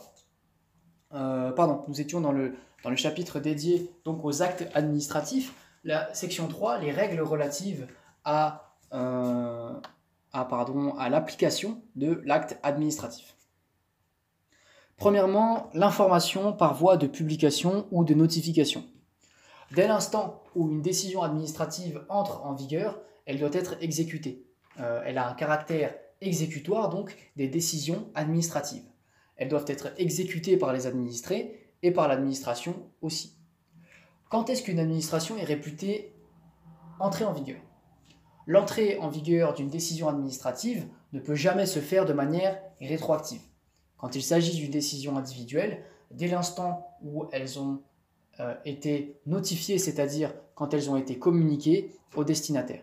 Et pour ce qui est des décisions réglementaires, quand elles sont publiées donc dans un bulletin ministériel, dans un décret du journal officiel, auprès du recueil des services de la préfecture. Certaines décisions réglementaires et individuelles exigent des conditions supplémentaires pour entrer en vigueur, par exemple l'affichage, euh, c'est le cas des délibérations d'examen. 2. La préservation de la sécurité juridique. A. Le principe de non-rétroactivité. Le principe de non-rétroactivité s'applique aux actes administratifs et aux lois. L'arrêt du Conseil d'État en 1948 sur la Société du Journal de l'Aurore, le principe de non-rétroactivité interdit à l'administration de donner à ces actes des effets antérieurs à leur entrée en vigueur. Euh, ils ne prennent des effets qu'à compter de leur entrée en vigueur. C'était une réglementation qui prévoyait la hausse des prix de l'électricité. Elle entre en vigueur le 1er janvier 1948 et donc le tarif majoré sera appliqué à la consommation d'électricité constatée à l'occasion du relevé de compteur de 1948. Mais si un relevé intervient en mars 1948 et que la fréquence se fait tous les 6 mois, on va prendre en compte que l'électricité était consommée en 1947. Euh, elle produit donc des effets sur une situation antérieure. Il faut prévoir une disposition dans laquelle, avant mars 1948, le tarif en vigueur était celui dans euh, la disposition précédente. Euh, de même, si un étudiant euh, valide son semestre 3, mais pas son, semestre 4 car défaillant, il a validé tous les autres unités, toutes les autres unités d'enseignement, mais il redouble. Au cours de l'été, il y a un changement réglementaire qui prévoit que pour valider les unités d'enseignement, il faudra passer des matières différentes de celles qu'il a fait. Il s'inscrit dans son année redoublée, mais ne se présente pas aux épreuves. On imagine euh, l'administration, à l'issue de l'année redoublée, lui dit qu'il n'a pas validé son S3 car il n'a pas passé deux matières précédentes dans la nouvelle disposition. Ceci est interdit car c'est de la non-rétroactivité. Il est parfois difficile de distinguer l'entrée en vigueur rétroactive de l'entrée en vigueur immédiate non rétroactive. Souvent, les situations qui existent se sont constituées dans le passé à un moment où la nouvelle norme n'avait pas été éditée. Dans ce type de situation, la jurisprudence identifie une application rétroactive seulement dans les cas où les situations ont été définitivement constituées sous l'empire de la législation ou de la réglementation antérieure. Il y a une exception, la jurisprudence considère que le fait de déposer une demande euh, ne place pas le demandeur dans une situation définitivement constituée sous l'empire de la situation antérieure. L'administration est fondée à refuser la demande sur le fondement de la nouvelle réglementation. Le juge administratif accepte parfois que l'administration applique de manière rétroactive des décisions lorsqu'une loi le prévoit, donc les dispositions législatives qui autorisent l'administration de donner des effets rétroactifs. Euh, les décisions par nature, donc les décisions de retrait, sont par nature rétroactives. Et lorsque la décision administrative applique une annulation juridictionnelle, euh, c'est une mesure de licenciement que conteste le licencié, euh, le juge administratif annule le licenciement par une juridiction. que doit faire l'administration au titre de la mise en œuvre de l'annulation juridictionnelle, eh bien, si la décision a disparu, il y aura euh, décision de réintégration qui sera antérieure à euh, son année de vigueur. Que faire pour le salaire? Eh bien, l'administration va être tenue de lui verser les salaires si la personne n'avait pas été licenciée. B. L'obligation d'adopter des actes transitoires. L'arrêt qui fixe cette règle et l'arrêt du Conseil d'État KPNG du 26 mai 2006. C'est un principe général de droit. C'est l'obligation pour l'administration, lorsqu'elle adopte une nouvelle réglementation, de prévoir des mesures transitoires lorsque cette réglementation porte atteinte à des intérêts publics ou privés. Une réglementation durcit des conditions d'accès à un avantage ou réduit les montants d'une prime, d'une aide. Euh, cette nouvelle réglementation peut être brutale pour les administrés.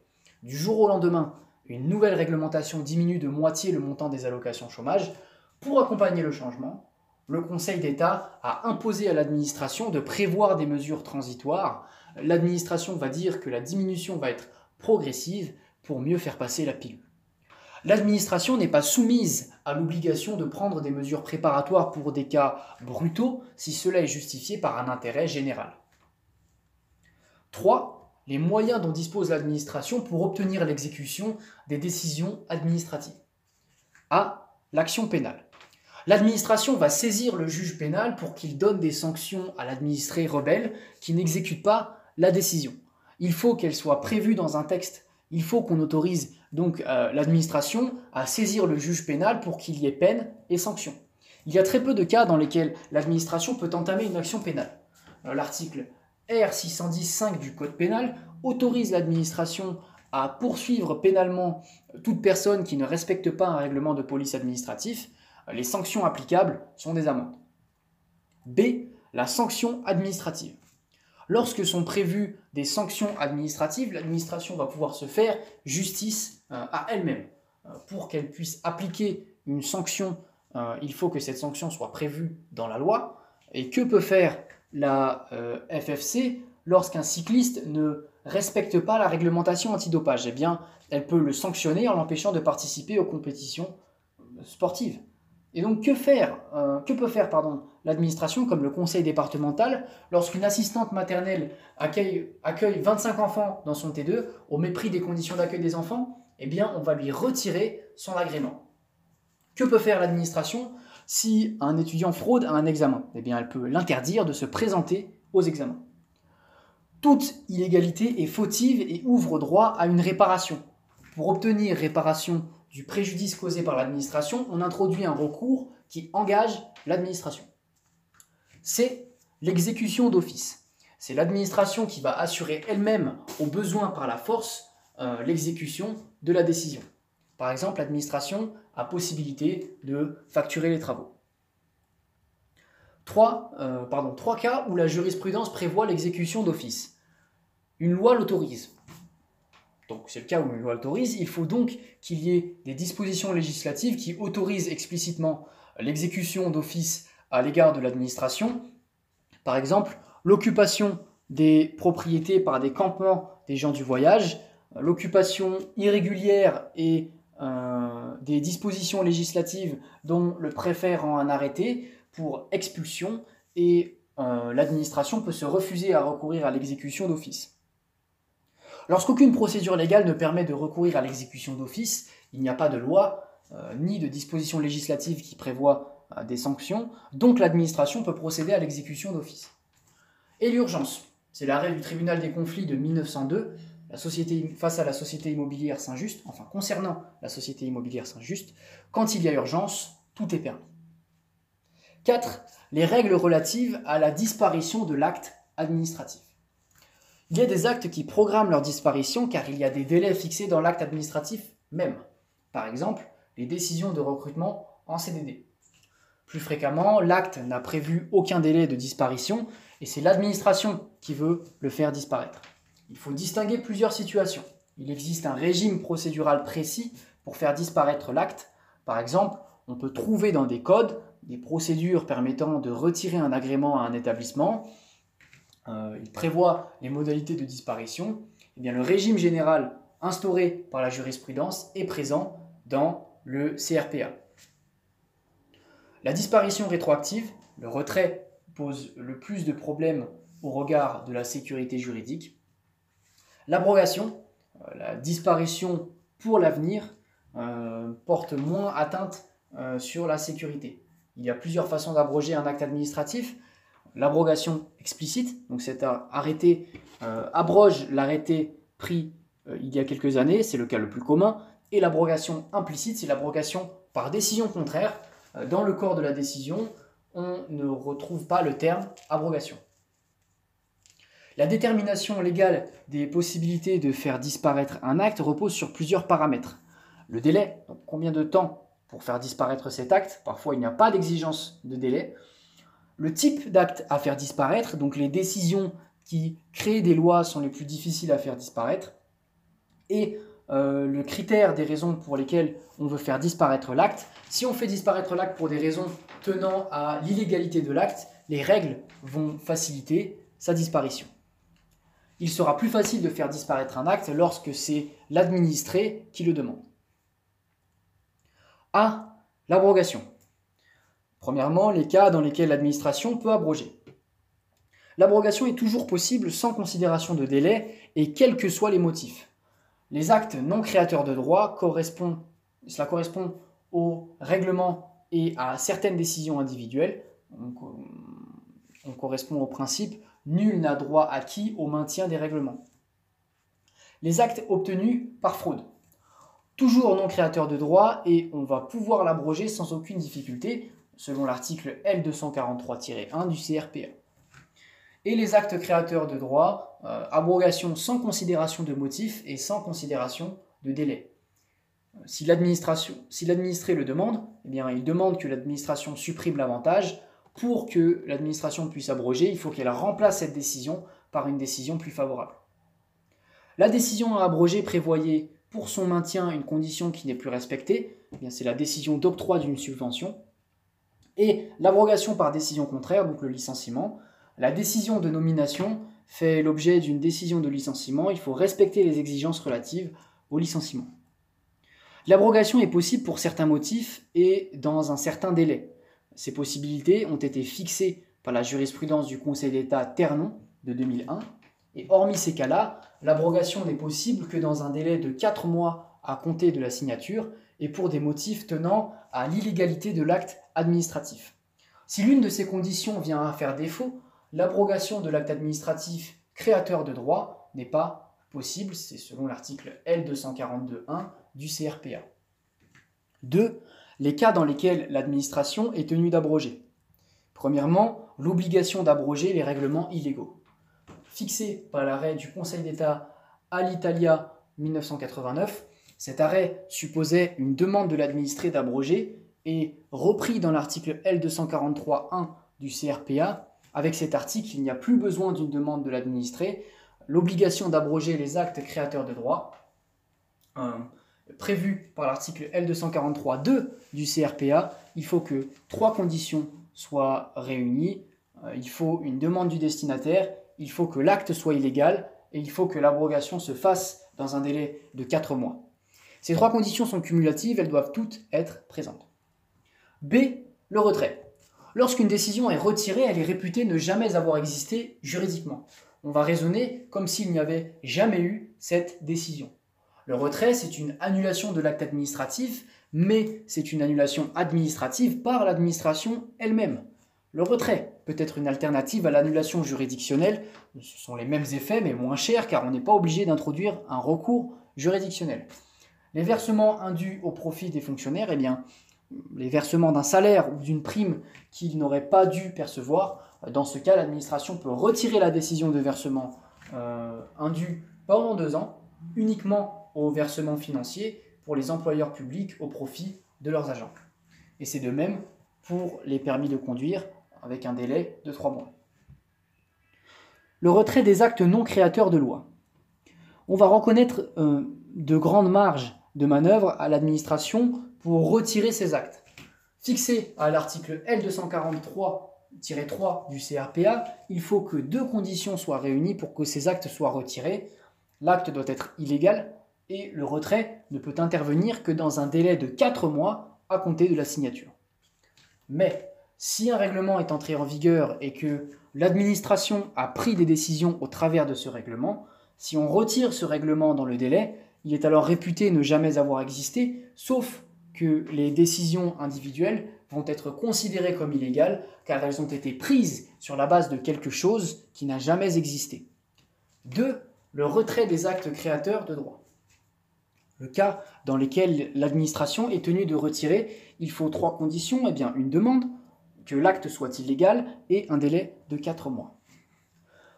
L'administration peut retirer des actes créateurs de droit euh, dans les cas euh, dans lesquels l'administration peut retirer sans considération de motifs et de délai, hein, comme la personne le demande. Il s'agit d'une décision qui attribue une subvention, donc elle peut être retirée si les conditions prévues ne sont plus respectées. Et le retrait n'est possible que si l'acte est illégal dans un délai de 4 mois à compter de la signature. Cette règle est codifiée à l'article L242-1 du CRPA. La compétence pour abroger ou retirer l'acte appartient en principe à la personne qui a été compétente pour adopter l'acte initial. Et c'est la fin du euh, chapitre 1 qui concernait euh, les actes administratifs. Nous passerons ensuite au chapitre 2 sur les contrats administratifs. Voilà, voilà, voilà, suite du euh, cours de droit administratif. Nous avons terminé donc le chapitre 1 euh, concernant les actes administratifs, nous attaquons maintenant le chapitre 2 sur les contrats administratifs. Section 1, l'identification des contrats administratifs. Même s'il s'agit de contrats, l'administration dispose de pouvoirs exorbitants. Face aux contrats conclus par l'administration, il faut distinguer les contrats soumis au droit privé et les contrats soumis au droit administratif. Les règles qui permettent d'identifier les contrats administratifs conclus au sein de l'administration il y a des contrats qui sont qualifiés comme étant administratifs par la loi, ce sont les marchés publics. Euh, au-delà des marchés publics, pour qualifier un contrat, il faut recourir à des critères jurisprudentiels et il faut se poser deux questions. Quelles sont les parties au contrat et est-ce qu'on a une personne de droit privé ou de droit public? Premièrement, les contrats conclus entre personnes publiques. Est-ce que le contrat fait naître entre les deux personnes publiques des rapports de droit privé? En principe, ce sont des contrats administratifs, mais il y a des exceptions en particulier qui considèrent que ces contrats sont de droit privé s'ils font naître entre les deux personnes des rapports de droit euh, entre deux personnes publiques des rapports de droit privé. Par exemple, un contrat de location est établi entre deux personnes publiques, mais quand on examine ce contrat, on se rend compte que la personne publique loue ses locaux comme si elle louait à n'importe qui d'autre, euh, donc c'est soumis aux règles de droit civil. 2. Les contrats conclus entre personnes privées et publiques. Euh, pour l'essentiel, ce sont des contrats administratifs.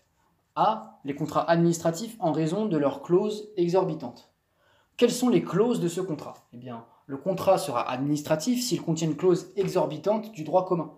Euh, une clause exorbitante de droit commun est fixée dans un arrêt du Conseil d'État de 2014, IARD AXA France, selon lequel la clause exorbitante de droit commun est celle euh, qui, par les prérogatives qu'elle reconnaît à la personne publique dans l'exécution du contrat, implique que ce contrat relève, dans l'intérêt général, d'un régime spécial.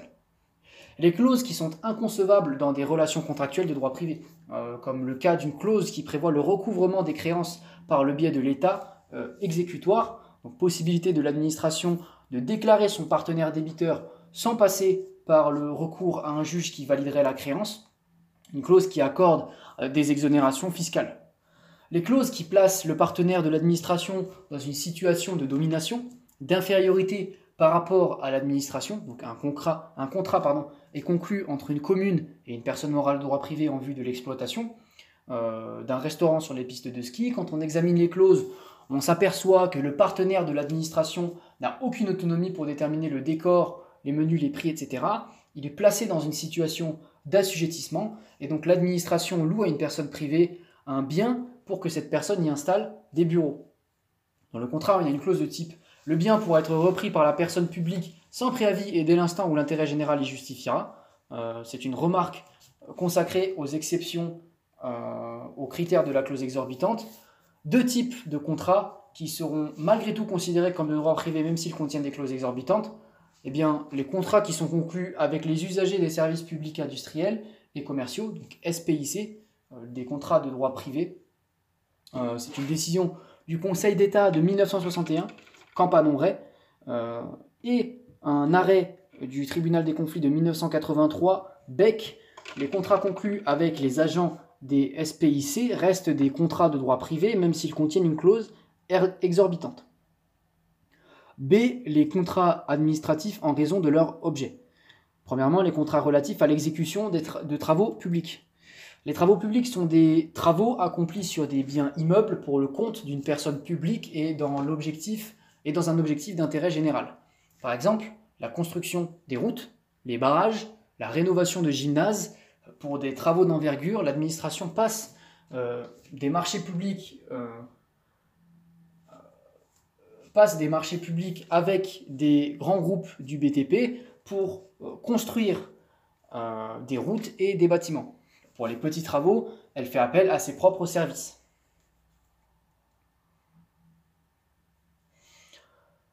Deux, les contrats relatifs à l'occupation du domaine public.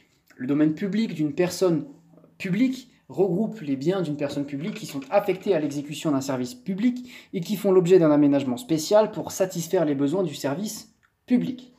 Les biens, publics, euh, les biens du domaine public peuvent être affectés à l'usage du domaine public. Par exemple, un banc dans un parc qui appartient à une personne morale de droit public, le parc doit être affecté à l'usage public ou affecté à l'exécution d'un usage public comme l'arrêt de bus. 3. Les contrats relatifs à l'exécution du service public les contrats de délégation du service public, qui est l'autorité délégante et le délégataire. Par exemple, pour le service autoroutier, l'État est l'autorité délégante et le délégataire est la société d'autoroute, personne morale de droit privé. Enedis, filiale du groupe EDF, le gestionnaire du réseau de distribution d'électricité, pour que l'électricité soit, euh, pour que l'électricité soit fournie aux consommateurs, il faut étendre le réseau et les communes sont habilitées à passer des contrats de délégation de services publics. La SNCF, euh, la région passe une délégation du service public auprès de la SNCF pour la desserte des TER. Distribution d'eau, assainissement, transport, pompes funèbres peuvent faire l'objet de délégations contractuelles. Il faut que ce contrat fasse supporter une part de risque aux partenaires contractuels de l'administration. Euh, comment le partenaire de l'administration se rémunère? Eh bien, il se rémunère au travers du tarif perçu sur les usagers. Mais parfois, on combine les deux, les subventions et euh, le tarif perçu. Les contrats de recrutement des agents des SPA, services publics administratifs. C'est un contrat, euh, ce sont des contrats qui vont permettre de recruter un agent par contrat et qui va affecter cet agent à l'exécution d'un service public administratif les agents contractuels affectés à l'exécution des SPA sont toujours des agents de droit public. C'est l'objet de l'arrêt Berkani de 1996. Pour que l'agent soit considéré comme un agent contractuel de droit public, il faut qu'on ait affaire à une personne publique et privée. Les contrats constituant une modalité même de l'exécution du service public. Les contrats qui sont conclus avec les usagers des actes administratifs. Par exemple, avec l'université, ce n'est pas un contrat car la situation des usagers des services publics est une situation légale et réglementaire fixée par le Code de l'éducation, le règlement des études. C'est une situation rare, mais c'est le cas quand même lorsque le contrat apparaît comme une modalité de l'exécution du service public. Parfois, l'administration n'a pas d'autre choix que de passer un contrat avec les usagers pour exécuter un service public. C'est l'objet de l'arrêt Société Maison Les Isolants de France en 1974, un contrat passé entre une commune et la société pour créer sur le plan communal, on fait venir euh, pour créer l'emploi sur le plan communal, on fait venir des entreprises. Et pour la faire venir, on va l'aider par le biais de sa fiscalité, donc abaisser la contribution économique, mais aussi par la mise à disposition de terrains bâtis, ce qui implique d'implanter tant de salariés sur ce terrain. ces conditions seront contenues dans le contrat en ce qui concerne le service public du développement économique. C'est les contrats administratifs en raison de leur régime exorbitant. Ce qu'on va regarder, ce n'est pas le contenu du contrat, on va regarder tout ce qu'il y a autour du contrat, son environnement.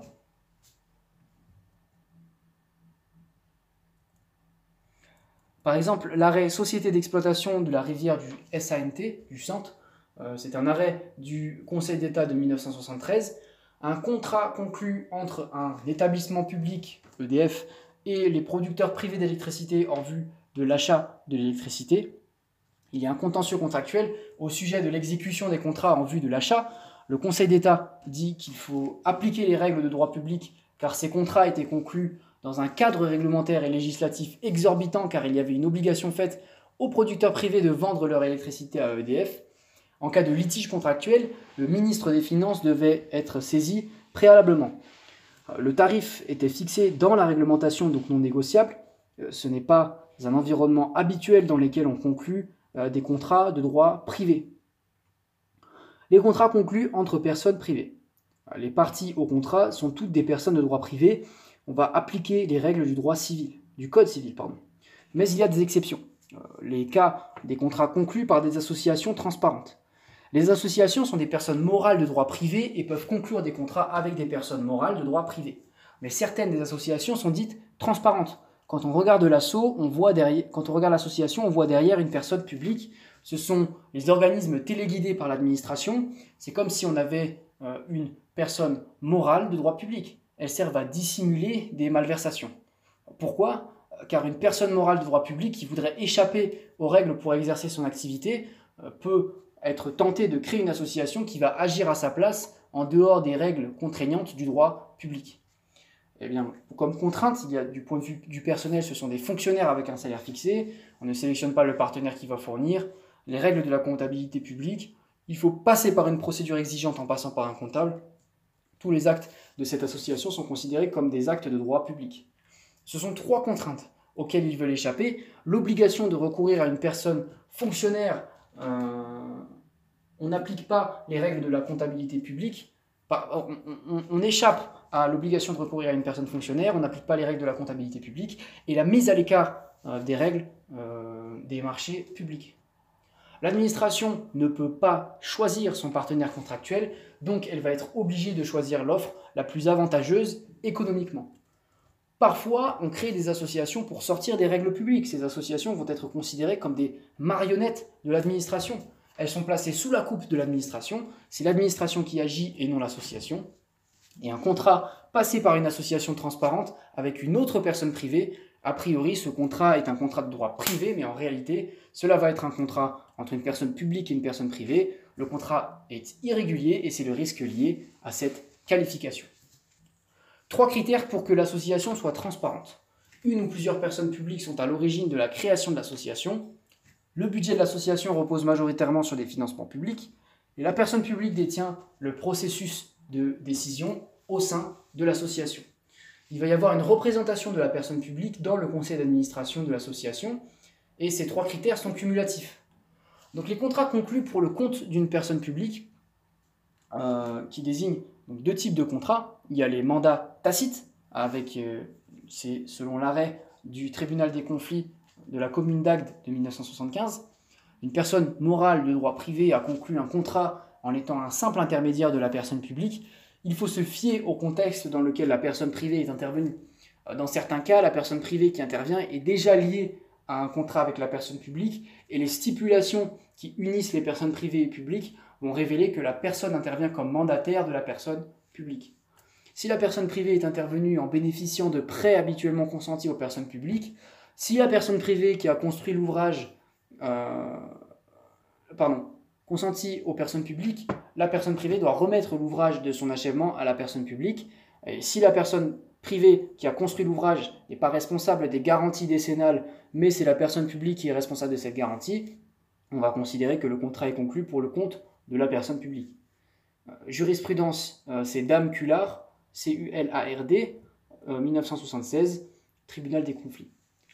Le rapatriement au milieu des années 1960 des pieds noirs euh, l'État français avait mis en place un système de prêt à taux préférentiel pour favoriser le retour des pieds noirs. Euh, les contrats conclus avec le Crédit foncier de France sont des contrats administratifs car l'administration a demandé de le faire. C'était sur la base de sommes versées par le Trésor public. Les contrats soumis à un régime exorbitant. Il faut considérer que les contrats conclus entre deux personnes privées sont dans un environnement de droit administratif en raison de leur régime exorbitant. Euh, arrêt NERSA de 1993. C'est un contrat entre deux, deux, sociétés privées en une entreprise de droit privé en vue de la construction d'un réacteur nucléaire. Ce contrat est administratif car Areva euh, intervenait dans un contexte hors du commun. La société devait employer des agents soumis à un statut spécifique puisque la moitié du capital devait être détenu par EDF indirectement par l'État parce que la société devait euh, être créée à partir d'une autorisation du gouvernement il y avait toute une série d'indices que ce contrat était soumis au droit administratif. C'est la fin de la première section de ce, euh, de ce chapitre sur les contrats administratifs. Section 2, le régime des contrats administratifs. Premièrement, les prérogatives exorbitantes de l'administration.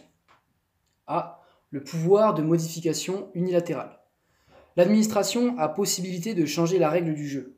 C'est le moyen pour l'administration d'adapter la fourniture des services publics aux besoins de la population. Il y a des limites. L'objet du contrat ne peut pas être modifié. Les clauses financières du contrat sont intangibles sauf si le contrat est une convention du domaine public et sauf si le contrat est une convention de délégation de services publics. L'administration ne peut pas procéder à des modifications qui entraînent le bouleversement de l'économie du contrat.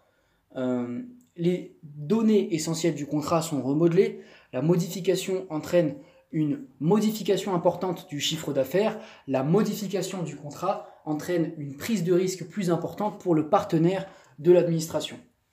Rien n'empêche de modifier un contrat de manière consensuelle. Si l'administration pressent qu'elle doit modifier le contrat, elle va chercher les partenaires. B. Le pouvoir de contrôle et de sanction l'administration a le pouvoir de résilier le contrat en cas de faute du partenaire contractuel. Elle peut se faire justice à elle-même, donc elle a le pouvoir de sanction, de sanction financière. L'administration a, a la, possibilité de sanctionner financièrement son partenaire. Ces sanctions sont prévues et forfaitisées. Ce sont des pénalités auxquelles le partenaire de l'administration va devoir payer par jour de retard dans l'exécution de ses obligations contractuelles. Si les pénalités n'ont pas été prévues dans le contrat, l'administration peut malgré tout sanctionner son partenaire en lui réclamant une somme correspondant au préjudice subi à cause du retard. Les sanctions coercitives. On va substituer au partenaire défaillant un autre partenaire pour réaliser une autre prestation. Parfois, c'est l'administration elle-même de se substituer au partenaire défaillant. Sanction résolutoire, c'est le pouvoir de résiliation qui est la sanction extrême. Cette résiliation n'est admise qu'en cas de faute grave, elle est prononcée au tort exclusif du partenaire contractuel. Le partenaire contractuel ne peut pas prétendre à l'indemnisation et l'administration va pouvoir lui imputer la réparation des préjudices qu'elle a subis. Ce pouvoir ne peut pas être appliqué dans le cadre des contrats de concession de services publics. Les droits du co-contractant de l'administration Il y a des lois, il y a des droits indemnitaires reconnus quand l'administration fait usage de ses prérogatives exorbitantes. Le pouvoir de contrôle, l'administration dispose d'un droit de regard sur les conditions d'exécution des contrats auxquels elle est partie. Ce contrôle est souvent organisé dans les clauses du contrat. Ce pouvoir de contrôle permet à la personne publique de vérifier que son partenaire remplisse bien ses obligations contractuelles, mais aussi qu'il respecte les obligations législatives et réglementaires, par exemple, veiller au respect de la réglementation en matière de sécurité sur les chantiers. Qui exerce ce pouvoir de contrôle? Il peut s'agir du personnel technique de l'administration, il peut aussi s'agir d'un prestataire privé qui intervient au profit de l'administration. Certaines sociétés spécialisées sont mandataires de l'administration pour suivre la bonne réalisation des contrats administratifs. Euh, s'agissant du cas particulier des délégations euh, de services publics, des dispositions législatives prévoient que le délégataire doit transmettre un rapport d'activité annuel à l'administration. C'est le pouvoir de résiliation unilatérale dans l'intérêt du service. Lorsque l'administration modifie unilatéralement et irrégulièrement le partenaire euh, contractuel, peut invoquer l'exception d'inexécution. En cas de sanction autre que la résiliation, le partenaire de l'administration a le droit à une indemnisation. S'il a dû payer des pénalités à tort, il a le droit de demander une indemnisation des pénalités payées à tort. 2. Les droits du co-contractant. A. Les droits du co-contractant suite à la mise en œuvre par l'administration de ses prérogatives contractuelles. Lorsque l'administration a mis en œuvre irrégulièrement ses pouvoirs, le partenaire de droit a une indemnisation de ses préjudices subis. B la théorie de l'imprévision. Hypothèse d'une indemnisation du partenaire contractuel de l'administration, alors que celle-ci n'est pour rien dans ses difficultés. Les difficultés doivent être sérieuses et doivent entraîner un bouleversement, économique du contrat. Elles doivent être extérieures aux parties et doivent être imprévisibles. Les difficultés doivent être passagères. L'imprévision va amener l'administration à modifier les clauses du contrat pour permettre à son partenaire contractuel de faire face aux difficultés qu'il rencontre. Euh, si l'administration ne veut pas adapter, euh, le partenaire peut saisir le juge et demander la condamnation de l'administration à, indemnisation, à l'indemnisation. Les événements à l'origine de l'imprévision, eh bien, ce sont les changements dans la réglementation ou un phénomène naturel. Et c'est la fin du euh, titre 1, le titre 1 euh, qui, euh, qui concernait donc les, actes administratifs. il y avait les actes administratifs unilatéraux et puis les contrats. Et donc, et donc c'est la fin de ce, de, ce, de ce premier titre, de cette première grande partie de droit administratif. Nous passons désormais au service public. What up, what up, what up, droit administratif, titre 2, les services publics. Nous entrons directement dans le chapitre 1, l'approche générale des services publics, dans la section 1, l'identification du service public. Premièrement, définition. On désigne une institution, mais également une activité euh, d'intérêt général par l'expression service public. Il y a trois critères. Premier, euh, c'est l'intérêt général du service. Euh, ensuite, la présence d'une personne qui assure le service et ensuite la soumission aux droits administratifs. La notion de service public permet d'identifier d'autres catégories juridiques, l'ouvrage public, le domaine public, etc. Un but d'intérêt général, donc c'est euh, l'intérêt général se constate, euh, on, analyse là le, premier critère. Euh, l'intérêt général se constate, ce sont les époques, selon les époques, pardon, les activités peuvent devenir d'intérêt général ou ne plus l'être, les théâtres auparavant étaient considérés comme n'étant pas des lieux d'intérêt général et à l'époque, à l'époque et maintenant ils le sont. Pardon. L'intérêt général peut être un intérêt purement économique. Les casinos sont considérés comme des services publics car ils sont délégataires de services publics. Euh, l'intérêt général est qu'ils contribuent au développement économique de la ville balnéaire. Le caractère d'intérêt général d'une activité est insuffisant pour entraîner la qualification d'une activité en service public. Pour être qualifié de service public, une activité poursuivant un intérêt général doit être rattachée à une personne morale de droit public. Avec un rattachement direct, c'est une activité qui est assumée. La personne morale de droit public l'assure elle-même dans le cadre de délégation de service public. Et assurée, donc un service public peut être uniquement assuré par l'administration, elle confie la mission de service public à un partenaire qui va l'assurer pour son compte. La personne publique assure l'activité en régie. Et il y a le rattachement indirect. Une personne privée assure une activité d'intérêt général pour le compte de l'administration. Il y a deux façons pour l'administration de permettre à une personne privée euh, d'assurer le fonctionnement d'un service public. Il y a la délégation contractuelle du service public, donc du transport urbain, euh, l'eau, euh, le traitement des déchets, et la dévolution unilatérale, donc non contractuelle, d'une mission de service public. Elle peut être législative, c'est la loi qui attribue aux fédérations sportives le service public de l'organisation des compétitions sportives. Réglementaire, par exemple, c'est l'arrêt Magnier qui autorise l'administration préfectorale à confier euh, à des associations de lutte euh, contre les hannetons. Euh, quels sont les deux mécanismes qui permettent à une personne morale de droit public de transférer la charge d'une mission de service public sur un tiers? Eh bien, il y a l'habilitation unilatérale, c'est la dévolution unilatérale du service public des personnes morales de droit privé et des personnes morales de droit public et il y a la voie contractuelle. Qui peut être amené à délivrer des missions de service public? Eh bien, il existe les personnes morales de droit privé, les personnes privées et plus rarement des personnes de droit public. Quand une activité générale est exercée par une personne publique, il s'agit d'un service public. Euh, Pardon, c'est fini. Quand une activité générale est exercée par une personne publique, il s'agit d'un service public. Grand 2 l'identification des missions de service public gérées par des personnes privées. Ces partenaires privés peuvent être des personnes physiques, une association, soit une personne morale de droit privé type société commerciale. Par exemple, Vinci, qui est une société de droit privé détenue par des capitaux privés qui exploite de nombreux services locaux comme le stationnement. Il y a aussi la Poste qui exploite un service public de transport postal, mais elle n'exerce pas sur la base d'une délégation contractuelle de l'État, c'est la loi du 2 juillet 1990. C'est une société de droit public, de droit privé, dont le capital est reconnu par l'État et détenu par l'État, et c'est une entreprise publique mais qui fonctionne sur la base de droit commercial. Il y a EDF qui est créé par l'État sous forme de euh, société commerciale et dont le capital est détenu majoritairement par l'État. Le personnel d'EDF n'est pas soumis à la fonction publique mais à un statut à part. Euh, et ce statut relève du juge judiciaire.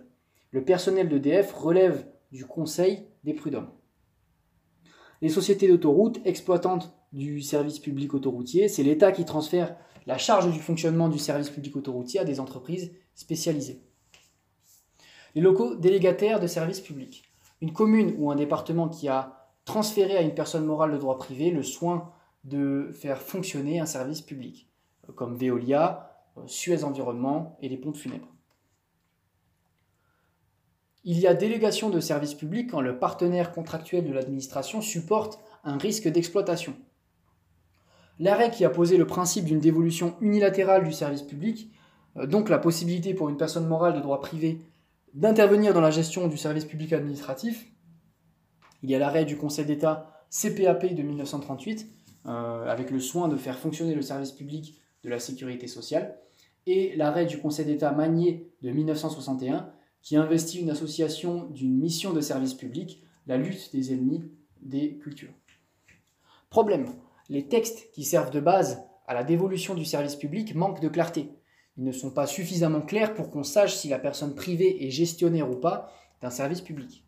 Donc, des difficultés euh, émergent quand euh, l'habilitation contractuelle n'indique pas expressément que la personne privée est gestionnaire du service public. Par exemple, dans l'arrêt Magnier euh, du Conseil d'État, non, l'arrêt Magnier du Conseil d'État de 1961 fixe trois critères cumulatifs permettant de qualifier une activité gérée par une personne morale de droit privé. Alors, il y a trois questions à se poser. Est-ce que l'activité présente un intérêt général? Euh, est-ce qu'il y a un contrôle de l'administration sur la personne privée gestionnaire Donc, nécessité de la personne privée d'obtenir un agrément d'une personne publique, l'exercice par l'administration de contrôle euh, sur les conditions d'exercice du service, une dépendance financière à l'égard de l'administration, voire même par une influence de l'administration sur le processus décisionnel, et la détention de prérogatives de puissance publique. Quelles sont les prérogatives de puissance publique que peuvent détenir les personnes privées? Eh bien, un monopole, par exemple, euh, la possibilité de faire exécuter d'office des travaux, à remanier encore, détention par la personne privée du droit euh, de euh, délivrer une certification, mais l'arrêt du Conseil d'État APREI de 2007, Association de prise en charge des personnes handicapées, complique les choses. Parfois, le critère de prérogative de puissance publique n'était pas indispensable pour qualifier en service public une mission gérée par une personne privée. Une personne privée exerce un service public sans détenir euh, de PPP de prérogative de puissance publique. On considère que lorsque euh, l'administration, lorsque le contrôle de l'administration sur la structure est particulièrement puissant, la détention de, euh, de prérogatives de puissance publique n'est pas nécessaire. Si pour adopter mon budget, je dois avoir l'autorisation de l'administration qui peut modifier mon budget, c'est un signe fort qui indique que la personne privée est sous l'emprise de la personne publique. 3. Les catégories de services publics. La distinction entre les SPIC et les SPA. Si on distingue les SPIC et euh, des SPA, c'est que cela a une incidence sur le droit qu'on va appliquer. Les SPIC, euh, majoritairement, euh, sont soumises au droit privé et les SPA majoritairement au droit administratif. Euh, c'est l'objet de l'arrêt euh, TC BAC Deloca de 1921 du tribunal correctionnel. C'est la première jurisprudence qui va créer la notion de SPIC. Et l'arrêt du Conseil d'État sur l'union syndicale des, industries aéronautiques de 1956 qui a fixé trois critères pour différencier les SPIC des SPA. L'objet du service, eh bien, il s'agit des opérations par lesquelles se concrétise l'exécution du service public. Il existe des activités qui, par principe, ne peuvent pas relever d'une personne privée. Euh, le Conseil d'État considère qu'un service public est un SPIC euh, lorsque l'activité est susceptible d'être prise en charge par des entreprises privées commerciales. Euh, et le mode de fonctionnement du service, eh bien, le Conseil d'État considère qu'un service public est un SPIC si les modalités de fonctionnement de cette activité sont comparables à celles qu'on rencontre dans les activités privées. On va regarder en priorité le statut du personnel, si euh, c'est une SPIC, si, euh, ils sont, si le personnel est soumis au Code du travail. Euh, la comptabilité, si on applique les règles de comptabilité publique, eh c'est une SPA, sinon une SPIC. Et on va regarder l'existence ou non d'un monopole. Et s'il y a monopole, on parle de SPA et non de SPIC. L'origine des ressources du service également, euh, le mode de financement. Pour que un euh, service public soit qualifié en SPIC, il faut euh, qu'il soit financé essentiellement par des contreparties versées par les usagers et proportionnelles au coût du service. Des contreparties versées par des usagers, l'essentiel des ressources du service public est constitué par les tarifs versés par les usagers. Ce tarif doit être proportionnel au coût.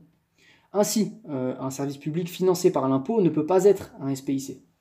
Cette méthode euh, permet également au juge administratif de requalifier une activité qui aurait fait l'objet d'une qualification réglementaire erronée dans un décret ou euh, un arrêté.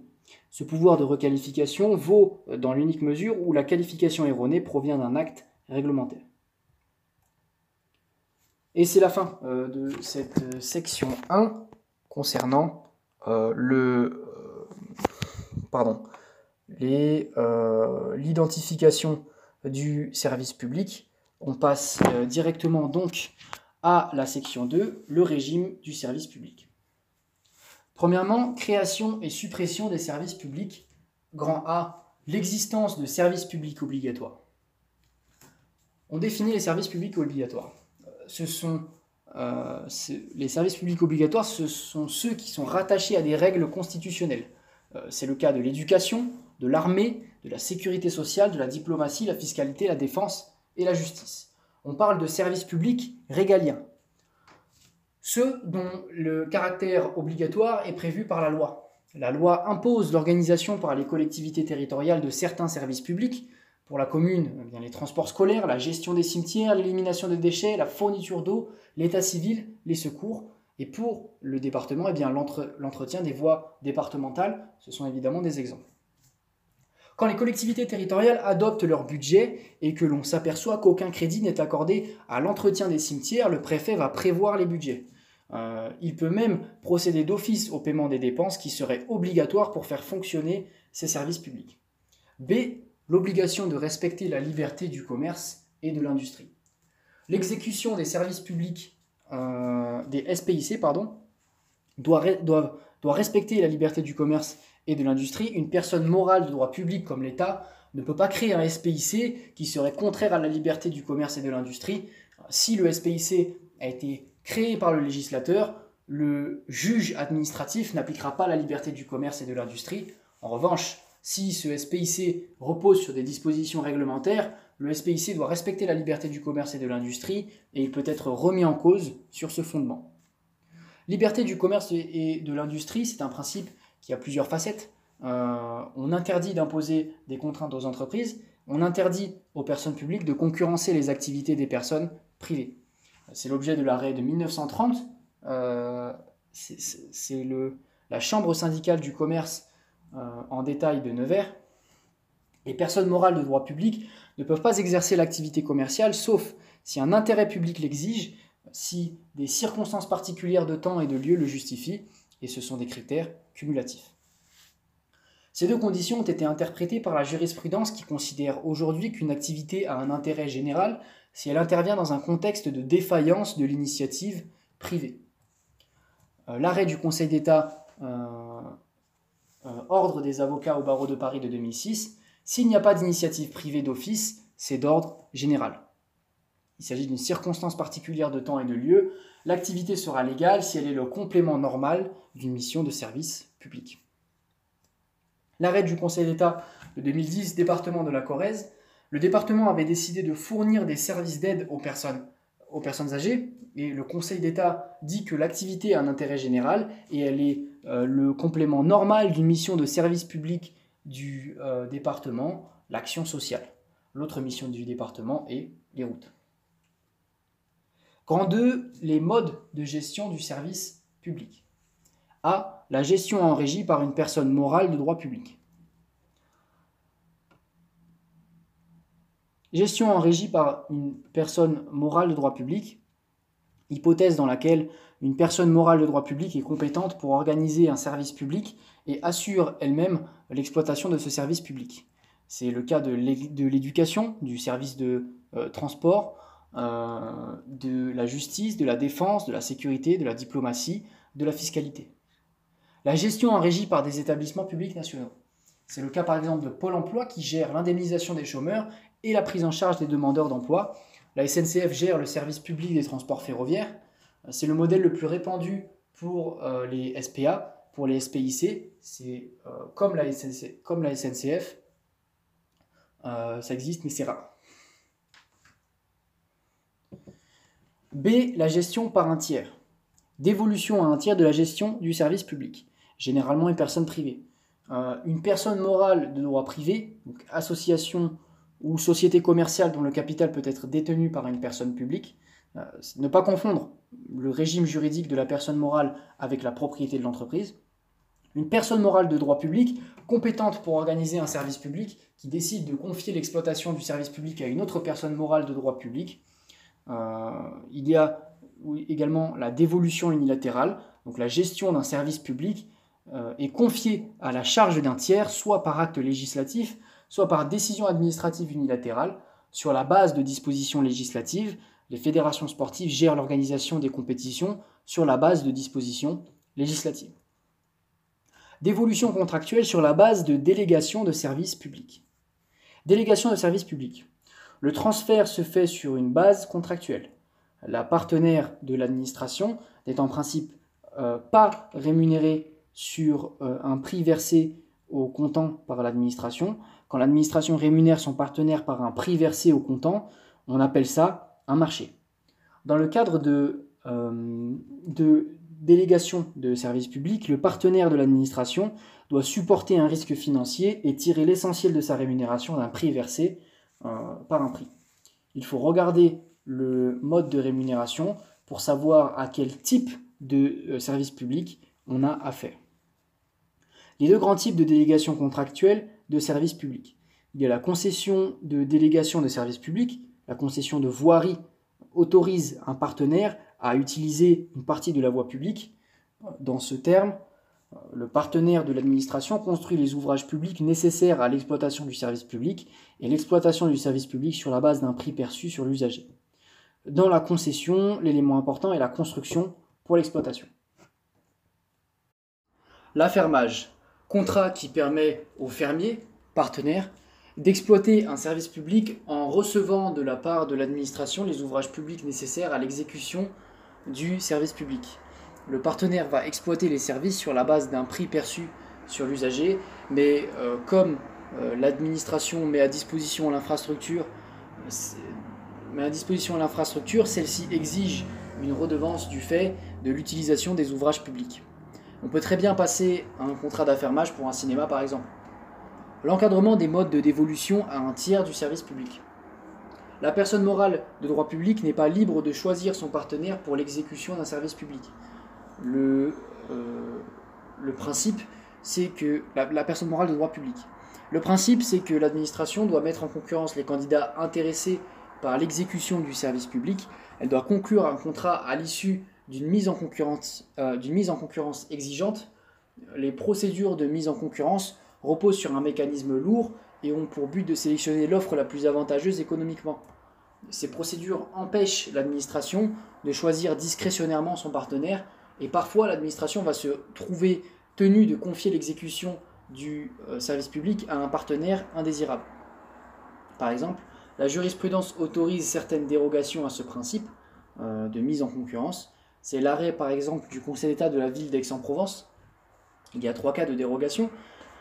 L'administration peut échapper aux procédures de mise en concurrence si son partenaire contractuel n'est pas un opérateur sur un marché concurrentiel. l'administration n'est pas tenue de respecter une mise en concurrence s'il n'y a qu'une seule entreprise qui puisse répondre à son offre. Euh, lorsqu'il existe une relation in-house, donc si l'opérateur est un partenaire in-house, donc dans le même environnement euh, que l'administration, là où l'administration exerce un contrôle analogue à celui qu'elle pourrait exercer sur ses propres services. Comment une administration peut avoir la main, euh, avoir la main mise sur une entreprise? Eh bien en détenant le capital de cette entreprise.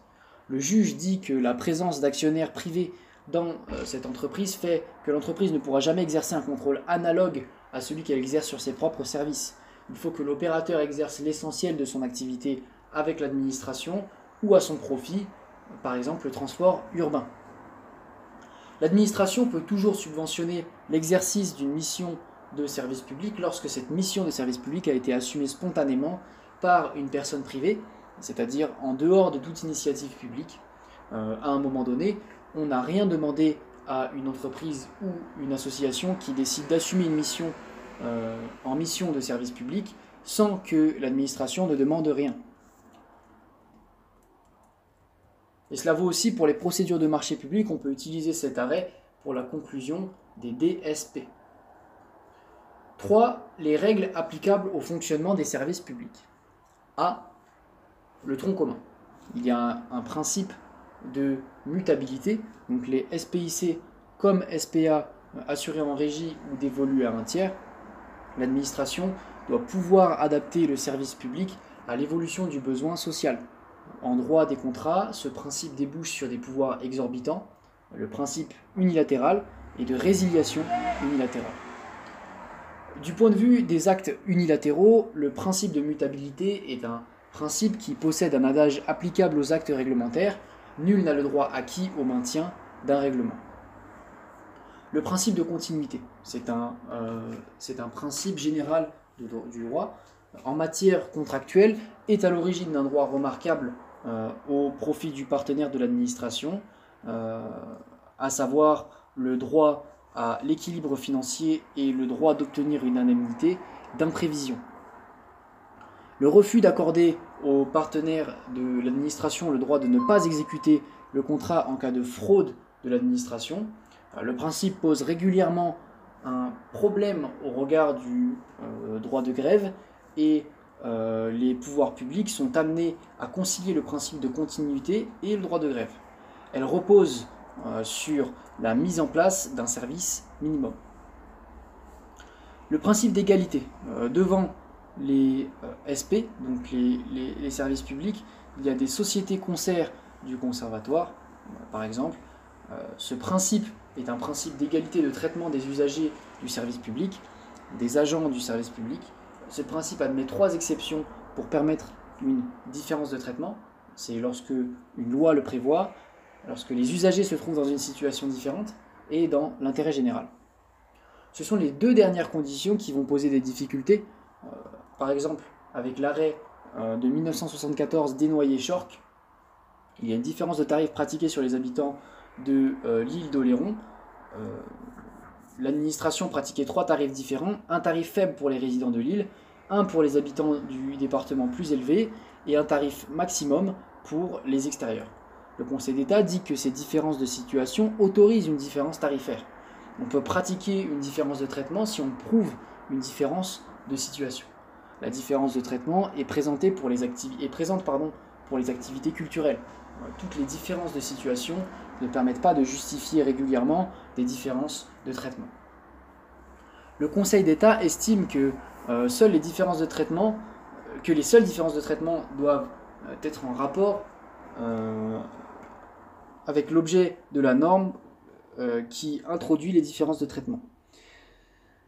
La différenciation pratiquée doit avoir un lien logique avec l'objet de la norme qui pratique la différence de traitement. Euh, Le critère de différenciation doit être pertinent au regard de l'importance de l'utilisation euh, dans l'arrêt de 1974. On, peut prendre en compte le fait que l'usager contribue au financement du service par l'impôt.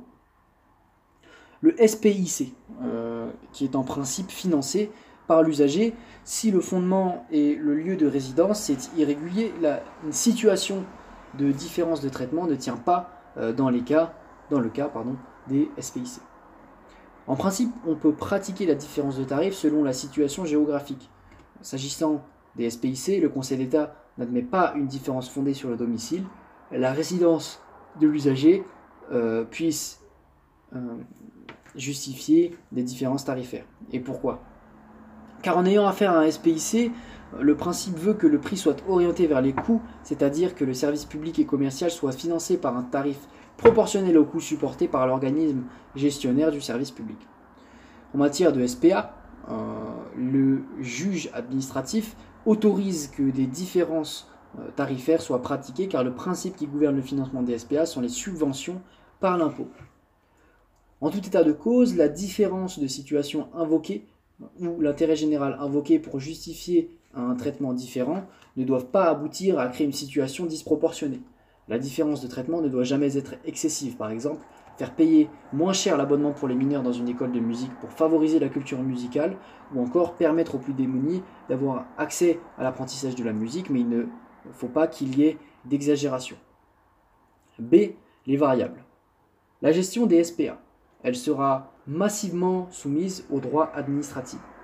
Les rapports entre les agents du euh, service public euh, A et euh, une personne publique, il s'agit de droit administratif, c'est la variable pour les agents titulaires et les agents contractuels en vertu de la jurisprudence de 1996 du tribunal correctionnel, euh, Berkani, qui dit que les agents contractuels sont toujours des agents administratifs. Les rapports entre la personne publique et les usagers sont des rapports de droit privé. Les usagers des SPA sont en principe des usagers légaux et réglementaires, donc on applique le droit administratif. Sauf si un contrat a été conclu, euh, car il est une modalité de, euh, il, il est une modalité même de l'exécution du service public, mais il sera malgré tout un contrat administratif. L'usager du service public, c'est l'utilisateur du service public, et c'est la personne qui entre en contact avec le service public avec l'intention de l'utiliser. Le contentieux entre le SPA géré par euh, une personne publique et des personnes tierces. Une personne tierce, donc les personnes qui euh, assurent la prestation de nettoyage, peuvent avoir deux statuts, agent mais aussi euh, personne employée par une entreprise privée qui a passé un contrat avec l'université suite à une procédure de mise en concurrence. Donc l'entreprise sera un marché public, donc la personne sera tierce par rapport au marché, par rapport au service public. L'entreprise qui a passé le contrat sera elle aussi tierce du service public. Les rapports contractuels seront de droit administratif car les contrats passés, euh, entre l'entreprise de nettoyage et l'université est administratif en vertu de la loi, car c'est un marché public. Les contrats conclus avec les tiers ne sont pas systématiquement administratifs. Euh, pour qu'ils soient administratifs, il faut qu'ils répondent aux critères d'identification des contrats administratifs. Euh, tous les rapports entre les tiers et les gestionnaires des SPA ne sont pas nécessairement contractuels. Euh, le litige peut intéresser les contestations non pas d'un contrat, mais d'une décision administrative. On applique toujours le contrat administratif, soit quand on demande l'annulation d'une décision administrative, ou une indemnisation du préjudice engendré par une décision administrative. Les tiers peuvent aussi subir des préjudices liés à des opérations matérielles administratives ou liés au dysfonctionnement de biens détenus par l'administration. Il n'y a pas de contrat euh, entreprise, euh, entreprise propriétaire et le dommage entre le propriétaire et le dommage causé. Les SPA gérés par des personnes privées. La jurisprudence après n'exigeait pas la détention de prérogatives de puissance publique à la base énoncée dans l'arrêt Magnier. Dans quelle mesure un gestionnaire d'un SPA peut être soumis au droit administratif? Quand le litige est en lien avec l'utilisation d'une prérogative de puissance publique, il faut imaginer que le SPA géré par la personne privée a mis en œuvre une décision qui révèle l'utilisation d'une prérogative de puissance publique. Au sujet des cliniques privées associées au service public administratif, un dommage qui résulte d'une erreur médicale commise, même si on dit que la clinique est gestionnaire d'un SPA, l'erreur ne sera pas soumise aux dommages d'intérêt car la clinique n'utilise pas de prérogative de puissance publique. Le litige est en lien avec l'accomplissement des travaux publics ou le fonctionnement d'un ouvrage public. En général, dès qu'il y a ouvrage public, c'est le droit administratif qu'on applique. Ces travaux sont dans l'intérêt général et tout, et tout comme euh, l'ouvrage qui est immobilier euh, est d'intérêt général. Un accident sur l'autoroute à cause d'un mauvais entretien, c'est un ouvrage public et donc même si le SPA est géré par une personne privée, la compétence sera administrative. Le contrat est conclu pour le compte d'une personne publique. La jurisprudence Cular, donc deux personnes privées ont conclu un contrat, mais euh, qui sera considéré comme administratif car il est conclu pour le compte d'une personne publique.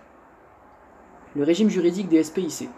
Le droit privé va s'appliquer de manière majoritaire et en particulier un bloc de compétences judiciaires existe pour tout ce qui concerne les rapports entre les SPIC et les usagers, c'est la, jurisprudence Campanon-Ray. Cette jurisprudence s'applique alors même que le litige peut être rattaché à un travail public ou à un ouvrage public à l'origine du préjudice. La compétence sera judiciaire.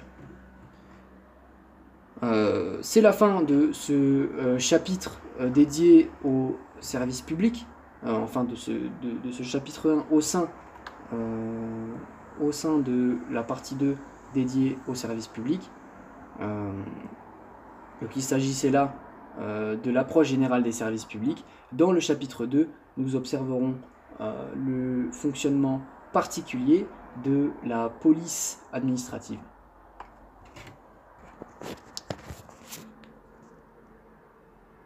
Voilà, voilà, voilà. Licence 2, semestre 3. Le dernier chapitre de euh, le dernier chapitre de droit administratif, chapitre 2 euh, du, du service public, un service public particulier, la police administrative. La police administrative est donc un service public particulier. L'objet est de prévenir les atteintes à l'ordre public et de mettre un terme aux troubles à l'ordre public il se concrétise par des opérations matérielles, soigner, secourir, informer, mais aussi par des décisions individuelles ou réglementaires. La police administrative ne doit pas être confondue avec la police judiciaire, qui est une activité de service public, mais son but est répressif et qui a pour but de rechercher euh, en vue de punir les auteurs d'infractions afin qu'ils soient punis dans le cadre d'une procédure juridictionnelle. Parfois, la frontière est mince entre les deux polices. On imagine la gendarmerie qui installe un point de contrôle pour contrôler l'identité des personnes, c'est la police administrative. Si une personne force le passage, c'est le ressort de la police judiciaire, car il y a infraction. Section 1, la matérialisation de la police administrative. Il y a deux types de police administrative. Il y a la police générale, elle n'a pas de limite matérielle et peut concerner toutes les activités de la vie sociale. Pour qu'une euh, police administrative générale soit légale, il faut qu'elle tende à préserver l'ordre public. Et s'il n'y a pas de trouble à l'ordre public, la mesure est irrégulière. L'ordre public comporte trois éléments historiques habituels. Préserver la sécurité publique, la salubrité publique et la tranquillité publique. S'ajoutent à ces piliers des piliers jurisprudentiels qui forment l'ordre public moral, donc la protection de la moralité publique et la, protection de la dignité de la personne humaine. A. L'ordre public matériel, la préservation de la sécurité, salubrité et tranquillité publique. La sécurité publique, donc, c'est la protection contre l'ensemble des troubles occasionnés qui pourraient porter atteinte à l'intégrité physique des personnes. Les dangers liés à la circulation automobile, à la détention d'armes, les animaux, et euh, portent atteinte à la sécurité publique. La tranquillité publique, c'est garantir le calme dans la vie sociale. Les activités qui y portent atteinte sont la manifestation, si elles s'accompagnent d'une nuisance sonore ou d'un blocage de la circulation, les odeurs, les tags, s'ils sont injurieux, ils peuvent porter atteinte à la tranquillité publique. Euh, euh, il y a aussi l'exemple des méthodes de vente agressives. Et la salubrité publique, elle présente une dimension sanitaire. Euh, les activités portant atteinte à la salubrité publique peuvent être un habitat insalubre, le déversement de déchets sur la voie publique, le défaut de fonctionnement du ramassage des ordures ménagères, etc. Une mesure de police doit avoir pour but de protéger l'ordre public. On ne peut pas prendre une mesure de police pour des raisons esthétiques, pour des raisons économiques. Celles-ci sont irrégulières. Les mesures de police ont pour but d'éliminer des risques de troubles et aussi d'éliminer le trouble à l'ordre public une fois produit. Euh, des mesures de police administrative peuvent être prises sur des propriétés privées, c'est-à-dire qu'on peut interdire sur ces propriétés certaines activités qui peuvent nuire à l'ordre public matériel ou moral. B. L'ordre public moral, la préservation de la moralité publique et de la dignité humaine. 1. La moralité publique. C'est les bonnes mœurs, les conventions, ce qui est admissible moralement, ce qui n'est pas choquant pour l'opinion commune. C'est assez subjectif. Le problème réside dans le fait que les maires ont leur propre registre moral euh, qui n'est pas celui forcément de l'opinion commune. La possibilité d'intervenir sur le fondement de la moralité publique est très encadrée par la jurisprudence. Le juge administratif ne s'oppose pas à ce qu'une activité choquante soit interdite en raison des troubles à l'ordre public matériel qu'elle occasionne. Par exemple, un film choquant pour des raisons variées au regard des opinions religieuses. La diffusion du film peut être interdite si une partie de la population met le feu au cinéma, et donc euh, le maire estime que le risque de trouble à l'ordre public est important et plausible. Ce qui pose des difficultés, c'est la possibilité pour l'administration d'interdire sur son caractère exclusivement choquant. Il n'est pas possible d'interdire une activité sur le fondement exclusivement moral. Il faut par ailleurs que des circonstances locales et particulières existent pour pouvoir régulièrement interdire l'activité considérée comme attentatoire à la moralité. Euh, par exemple, avec la décision du euh, Conseil d'État, la Société des films Lutetia, euh, de 1959, le contexte compte. 2. La dignité de la personne humaine. Une mesure de police peut interdire une, euh, une activité attentatoire à la dignité de la personne publique. C'est l'arrêt du Conseil d'État de la commune de Morsan-sur-Orge en 1955, le maire d'une commune avait interdit un spectacle de lancer de nains au nom de la moralité publique en prenant une mesure de police. Cette mesure d'interdiction n'était pas légale car elle a été prise exclusivement sur une disposition morale sans circonstances locales particulières le euh, tribunal administratif a annulé cet arrêté. Le Conseil d'État est saisi et explique que cette activité porte atteinte à la dignité de la personne humaine. Pas besoin d'établir des circonstances locales particulières pour pouvoir interdire alors cette activité. La dignité de la personne humaine est un motif qui permet de justifier légalement une mesure de police administrative, mais c'est aussi une notion qui permet de contester la légalité d'une mesure de police administrative. L'interdiction de la diffusion d'un programme télévisuel qui diffusait des détails morbides sur l'assassinat d'enfants et l'autorité de police a décidé euh, d'interdire la diffusion de ce programme en invoquant la dignité de la personne humaine. Elle doit se comprendre comme une atteinte à la dimension physique quand l'activité rabaisse, dégrade le corps humain.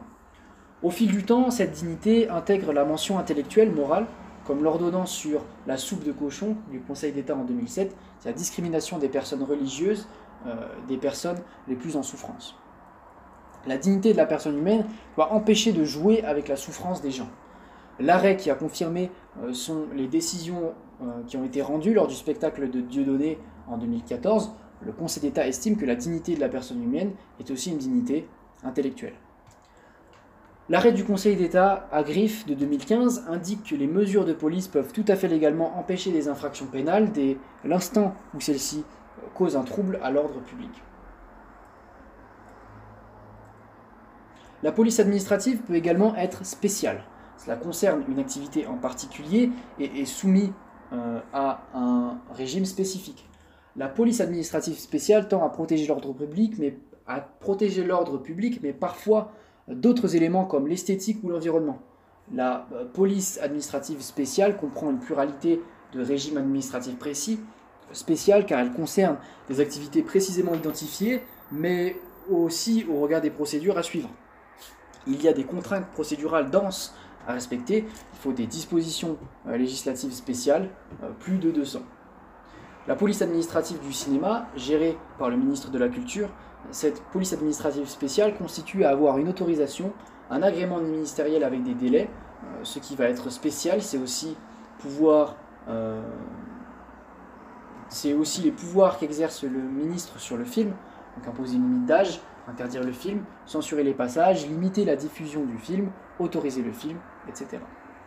La police administrative ne peut pas être transférée dans le cadre d'une délégation de service public, sauf si la loi l'a prévu comme le cas où l'on prend l'avion, les agents qui nous fouillent ont une mission de police administrative. Ce sont des dispositions législatives euh, qui le prévoient. Section 2, le régime juridique de la police administrative. Premièrement, les règles intéressant la compétence pour adopter des mesures de police. A. Les titulaires de pouvoirs de police administrative. Premièrement, les autorités de police administrative générale.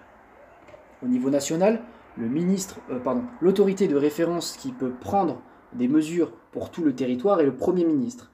C'est euh, l'arrêt Labonne qui fait du chef de l'exécutif une autorité de police générale. Les ministres peuvent euh, exercer l'autorité de police administrative sur la base d'une habilitation réglementaire ou législative.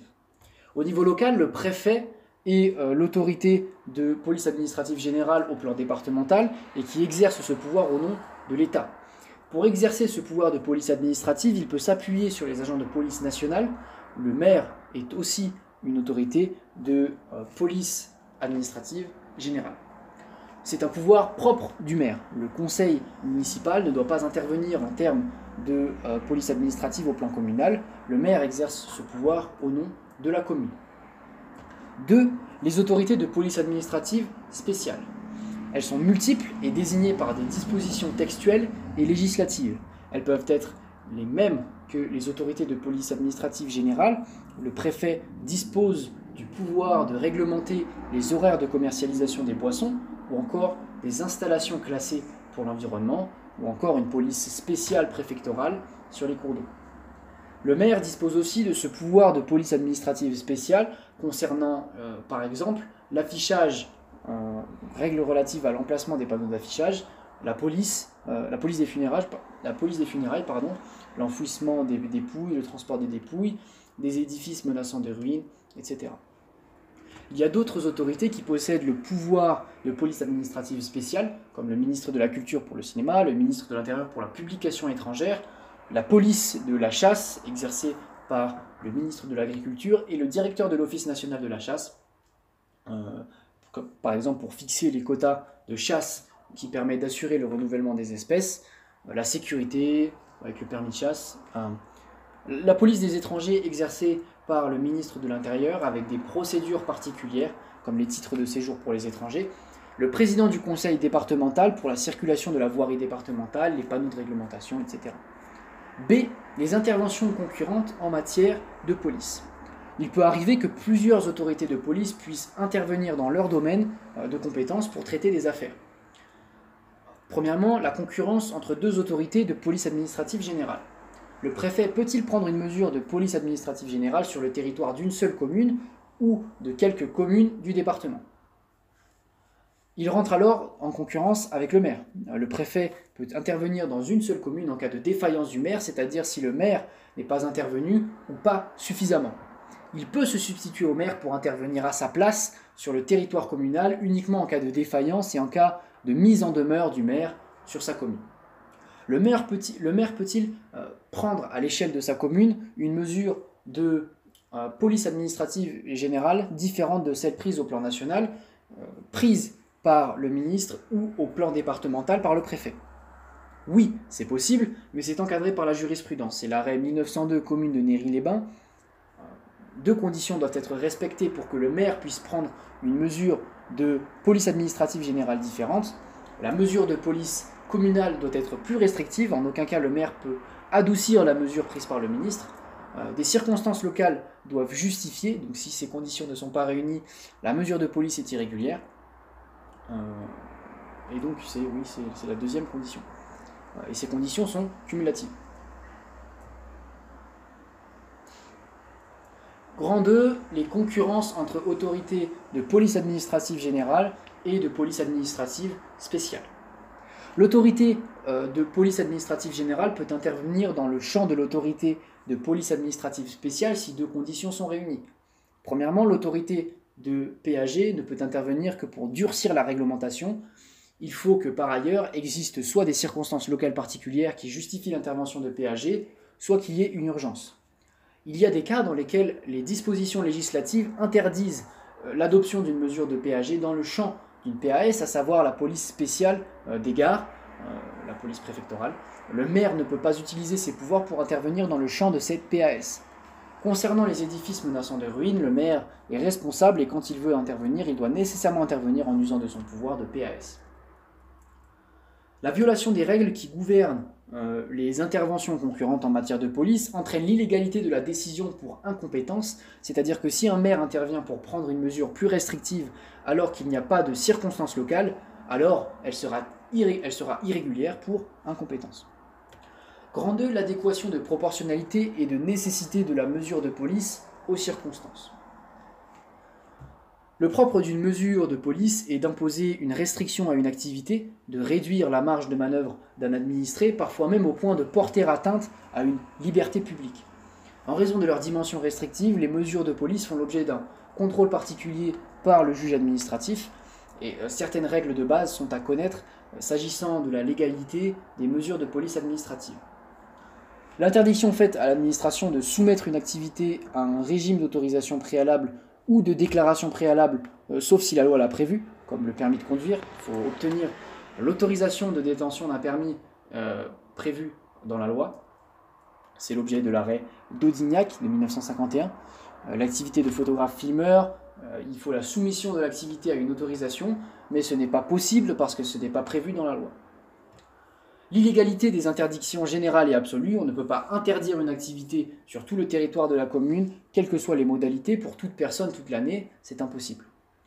Les mesures de police administrative doivent, préserver l'ordre public, euh, prises à des fins de préservation de l'ordre public.